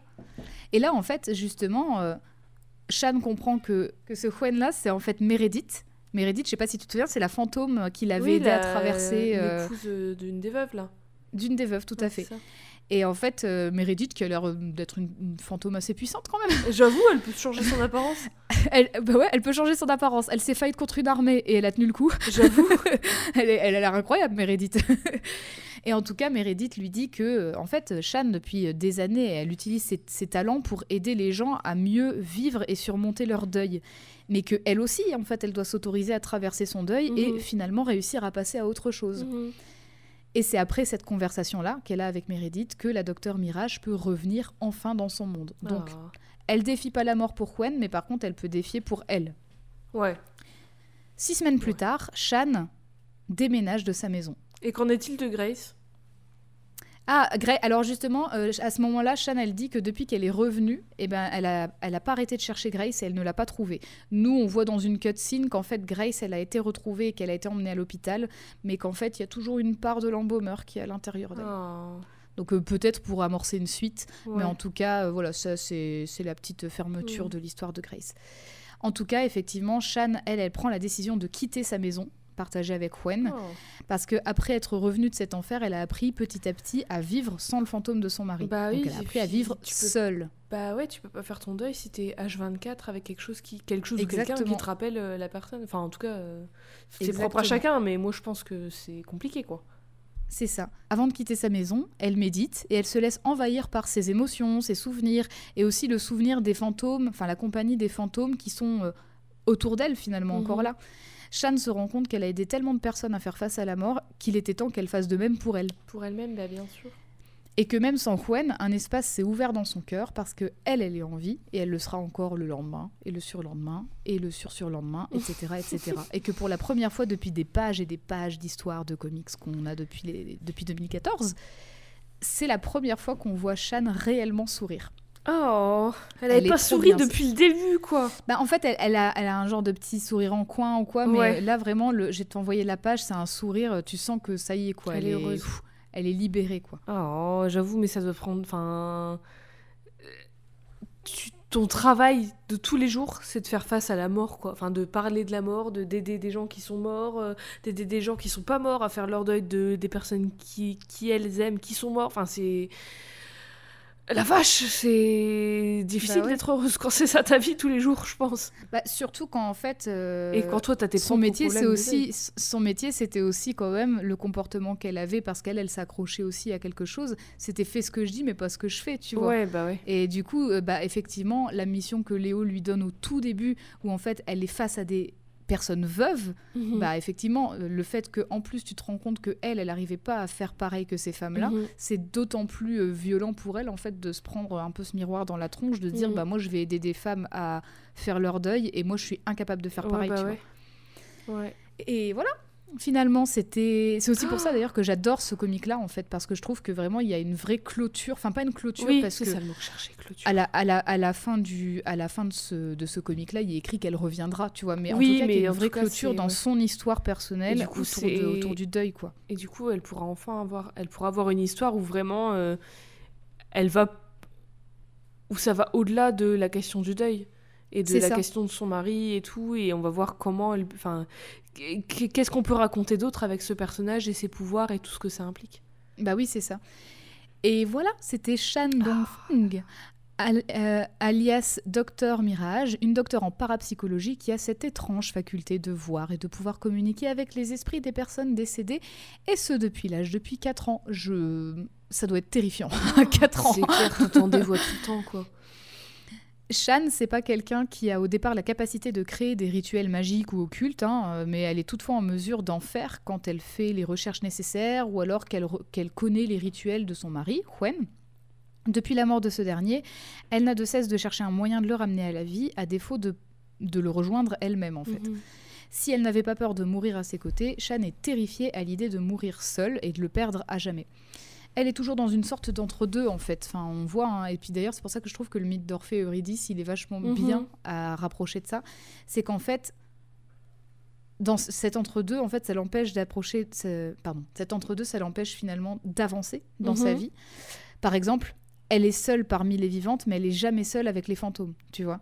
Euh, ouais, elle est- elle- en gros, elle est dans une espèce de. C'est pas elle, Elle qui est est morte, toujours- c'est son mari qui Ouais. est mort, mais c'est elle qui est dans une espèce de purgatoire en fait, où elle est C'est toujours ça. entre les trois mondes, j'ai envie de dire, le, le monde des vivants, le monde des gens qui ont passé, euh, qui sont passés dans le monde des morts, mais qui sont euh, dans le paradis entre guillemets, Ouais. et le monde de l'embaumeur euh, terrible. Là.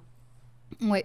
Après, alors voilà, justement, je disais que c'est un, c'est un endroit différent parce que ça s'expliquait. C'est pas, c'est probablement parce qu'effectivement, l'enfer là dans lequel elle se trouve dans le troisième comique, c'est parce que c'est des bails de, de mythologie égyptienne. Et du Oui. coup, est-ce que c'est pas un endroit différent que celui C'est un autre monde des morts, quoi, en fait. Ouais, voilà, c'est ça. C'est un Mhm. autre monde des morts. En tout cas, c'est comme ça que je l'ai compris. Peut-être que Mhm. j'ai mal compris, mais voilà.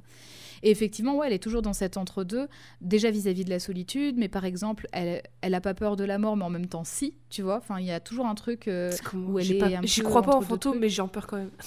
Bah oui, voilà, Jade, pareil. Bah Euh, mais en fait, elle est réellement comme Orphée qui traverse deux mondes pour retrouver Eurydice, tu vois. Mhm. Au départ, Shan, elle est un peu bourrue, elle accorde pas beaucoup sa confiance. Elle est montrée comme quelqu'un d'assez distant, euh, qui est vraiment assez Mhm. solitaire. Et, mais elle a quand même confiance, en tout cas, en son instinct et en ses capacités. Mhm. Et peu à peu, en fait, sa carapace, elle se brise du moment où Huen revient. Du coup, elle redevient un peu comme la Shan qui était aux côtés de Huen, où elle était plus détendue, plus, euh, Mhm. plus euh, heureuse, quoi, finalement. Et après, en fait, cette carapace, elle va se détruire complètement au moment où Huen disparaît à nouveau. Parce que là, Mhm. du coup, bah, elle se laisse aller. En fait, en gros, euh, elle, est, elle, elle, elle, elle montre, enfin, elle libère sa sensibilité, sa vulnérabilité à fond, quoi, du coup Mhm. parce qu'elle est complètement désemparée. Et d'ailleurs, bah, c'est aussi ce moment où elle se confie à Grace en disant bah, qu'elle aussi, elle a peur, alors que normalement, c'est quand même quelque chose qu'elle connaît plutôt bien, le monde de l'occulte, tu vois. Bah Donc, oui, euh, et puis depuis le début, quoi, elle a c'est- pas l'air d'avoir peur. Oui, c'est ça. Mhm. Et là, elle l'admet en plus à une personne qu'elle connaît depuis euh, pas longtemps, elle sait pas qui c'est, enfin voilà. Encore une fois, l'inconnu, euh, ça fait peur. Et surtout être face à la mort, ça fait peur en général. Ah bah oui, j'imagine. Ah ouais. enfin, je ne sais pas. T'as jamais eu de, son- t'as jamais eu de near death expérience? Euh, pff, pas que je me souviens. Oh bah, j'ai failli avoir des accidents de voiture, mais j'ai Ah pas vu ma vie défiler devant mes yeux, quoi. T'es pas drôle, t'as pas vécu dans la vie. Tu t'es pas assez audacieuse dans ta conduite. Non, c'est à cause des autres conducteurs en plus. Là, en fait, du coup, c'est son aventure avec Grace. D'ailleurs, qu'elle a occasionné elle-même parce qu'elle a défié un culte euh, qu'elle connaissait pas Oui, bien, en finalement, par, euh, par, par son, par son entêtement, euh, qui va lui faire réaliser qu'elle est prête à définitivement laisser partir Huen. Et donc, du coup, euh, vraiment faire son deuil correctement. Mhm. Parce qu'en fait, finalement, le fait que Huen ne parte pas, c'était aussi probablement parce que elle, elle se rattachait à ça. En fait, Bah c'est oui. même pas que ça se avait trouve, lui, voulait partir en plus. Peut-être, ouais, c'est ça. Là aussi, elle était dans une sorte d'entre-deux où pendant des années, elle a dit à des personnes endeuillées de laisser partir le ou la défunte sans être capable d'en faire autant. Persuadée Ah ouais. qu'elle, en fait, elle pouvait défier la mort euh, pour euh, Huen alors que bah, les autres ne peuvent pas, en fait. Donc pourquoi elle, elle pourrait finalement En réalisant que c'est le même chemin qu'elle doit suivre pour se reconstruire, elle se sent mieux maintenant et Oh. est prête à poursuivre sa vie. Et ça, c'est beau, bravo à bravo elle. à elle, bravo. Est-ce que tu as des questions? Euh, non, je n'ai pas de questions. Est-ce que j'ai une échelle de valeur? Est-ce que tu as une échelle de valeur? Oui. Sur 3, Bouillasse verdâtre. sur 3 ectoplasmes, parce qu'il y a Oh 3 tomes pour l'instant. Oui, oui, il y a trois, il y a eu trois, enfin trois euh, recueils qui sont sortis, Mhm. dont deux qui se suivent euh, coup sur coup. Mhm. Sur 3 ectoplasmes, je vais mettre à Shan la douce note de 1,5, la moitié. Ok, la moitié. Parce que je trouve que c'est une très jolie histoire, euh, bah, justement, de deuil et tout ça, tout ce que tu viens de dire. Mhm. J'aime bien le personnage, j'aime bien son évolution, j'aime bien comment elle est. euh, sa- comment sa tristesse, elle est représentée et comment son. son elle- en vrai, elle est désemparée, tu vois, elle sait pas quoi faire, mais du coup, ne pas Ouais. savoir quoi faire, pour elle, c'est de l'entêtement et d'aller à fond dans bah si, je sais ce que je fais, euh, je suis euh, docteur Mirage, machin, truc, et, et je vais à fond dans ce que je sais faire et j'aide les gens et tout. Et, euh, et bah le cordonnier, c'est toujours le plus mal chaussé, elle sait Eh pas s'aider oui. elle-même. Et non, c'est, oui. c'est- j'aime bien, j'aime beaucoup le personnage, j'aime bien l'histoire et tout. Elle se tient bien. J'ai hâte, je suis curieuse, enfin j'ai hâte, je suis curieuse de voir la suite où elle va aller après. Oui, j'aimerais bien parce que du avoir coup une de voir suite, là, justement bientôt. tout ce que ça peut, euh, tout- de toutes les autres choses dont tu peux parler. Mm. Et comme je disais, puis, euh, moi, je- ça m'intéresse. Même si j'y crois pas, en fait, ça m'intéresse vachement le- les histoires euh, d'occulte et tout, mais ça m'intéresse de les aborder justement rationnellement, de voir qui y croit, pourquoi les gens ils y croient, qu'est-ce que ça, qu'est-ce, comment ça influe sur leur vie et tout. Mais moi, ça m'intéresse pas de croire en ces choses parce que Ouais. bah, j'y crois pas, tout simplement. Moi, je crois en la science en fait. Et, mais je trouve ça vachement intéressant tout de même. Et je, je chie pas là-dessus, j'essaie, j'essaie de pas être méprisante.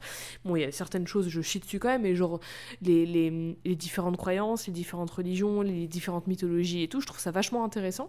Et du coup, je trouve ça intéressant de voir ce que tu peux explorer comme sujet, comme thèmes qui sont assez universels euh, et, et tout en étant propres à chacun et tout, mais humains, tu vois, via ces trucs-là. Au-delà du deuil, parce que c'est avec des fantômes, évidemment, tu parles du deuil. Mm. Et donc, je suis curieuse de voir la suite. Euh, mais Sans que un en fait. Un et demi, comment Sans, euh, bah, en fait, la suite sans sa quête Oui, voilà. de, de vouloir faire revenir elle, en son fait. mari, quoi. Ouais. Une suite où finalement elle continue son travail et comment elle, elle en fait, elle, se- Mhm. elle s'est reconstruite et ouais, Et comment elle devient Docteur Mirage sans le précédent Docteur Mirage au final. tout à C'est une fait. très belle origin story en fait. Et donc je- Qui, qui a mis quand même trois comics à se mettre en Oui, place, bah, mais je trouve qu'en plus c'est vachement cohérent. Bon, les deux premiers, c'est normal que ce soit cohérent, c'est les mêmes auteurs, auteuristes en fait, mais euh, je trouve que le troisième, il s'imbrique bien dans ce qui a déjà été écrit, ça reste vachement cohérent et. euh, et j'ai cru d'ailleurs, parce que vraiment, tu commences le troisième comic, Juan n'est pas là. Et donc, du coup, moi, j'ai cru que j'en avais manqué. J'ai cru, mais oui, j'ai cru qu'en fait, je me suis dit, oh là, en fait, ils ont fait, euh, ils ont fait une side story dans un comic autre, et je ne sais pas c'est lequel.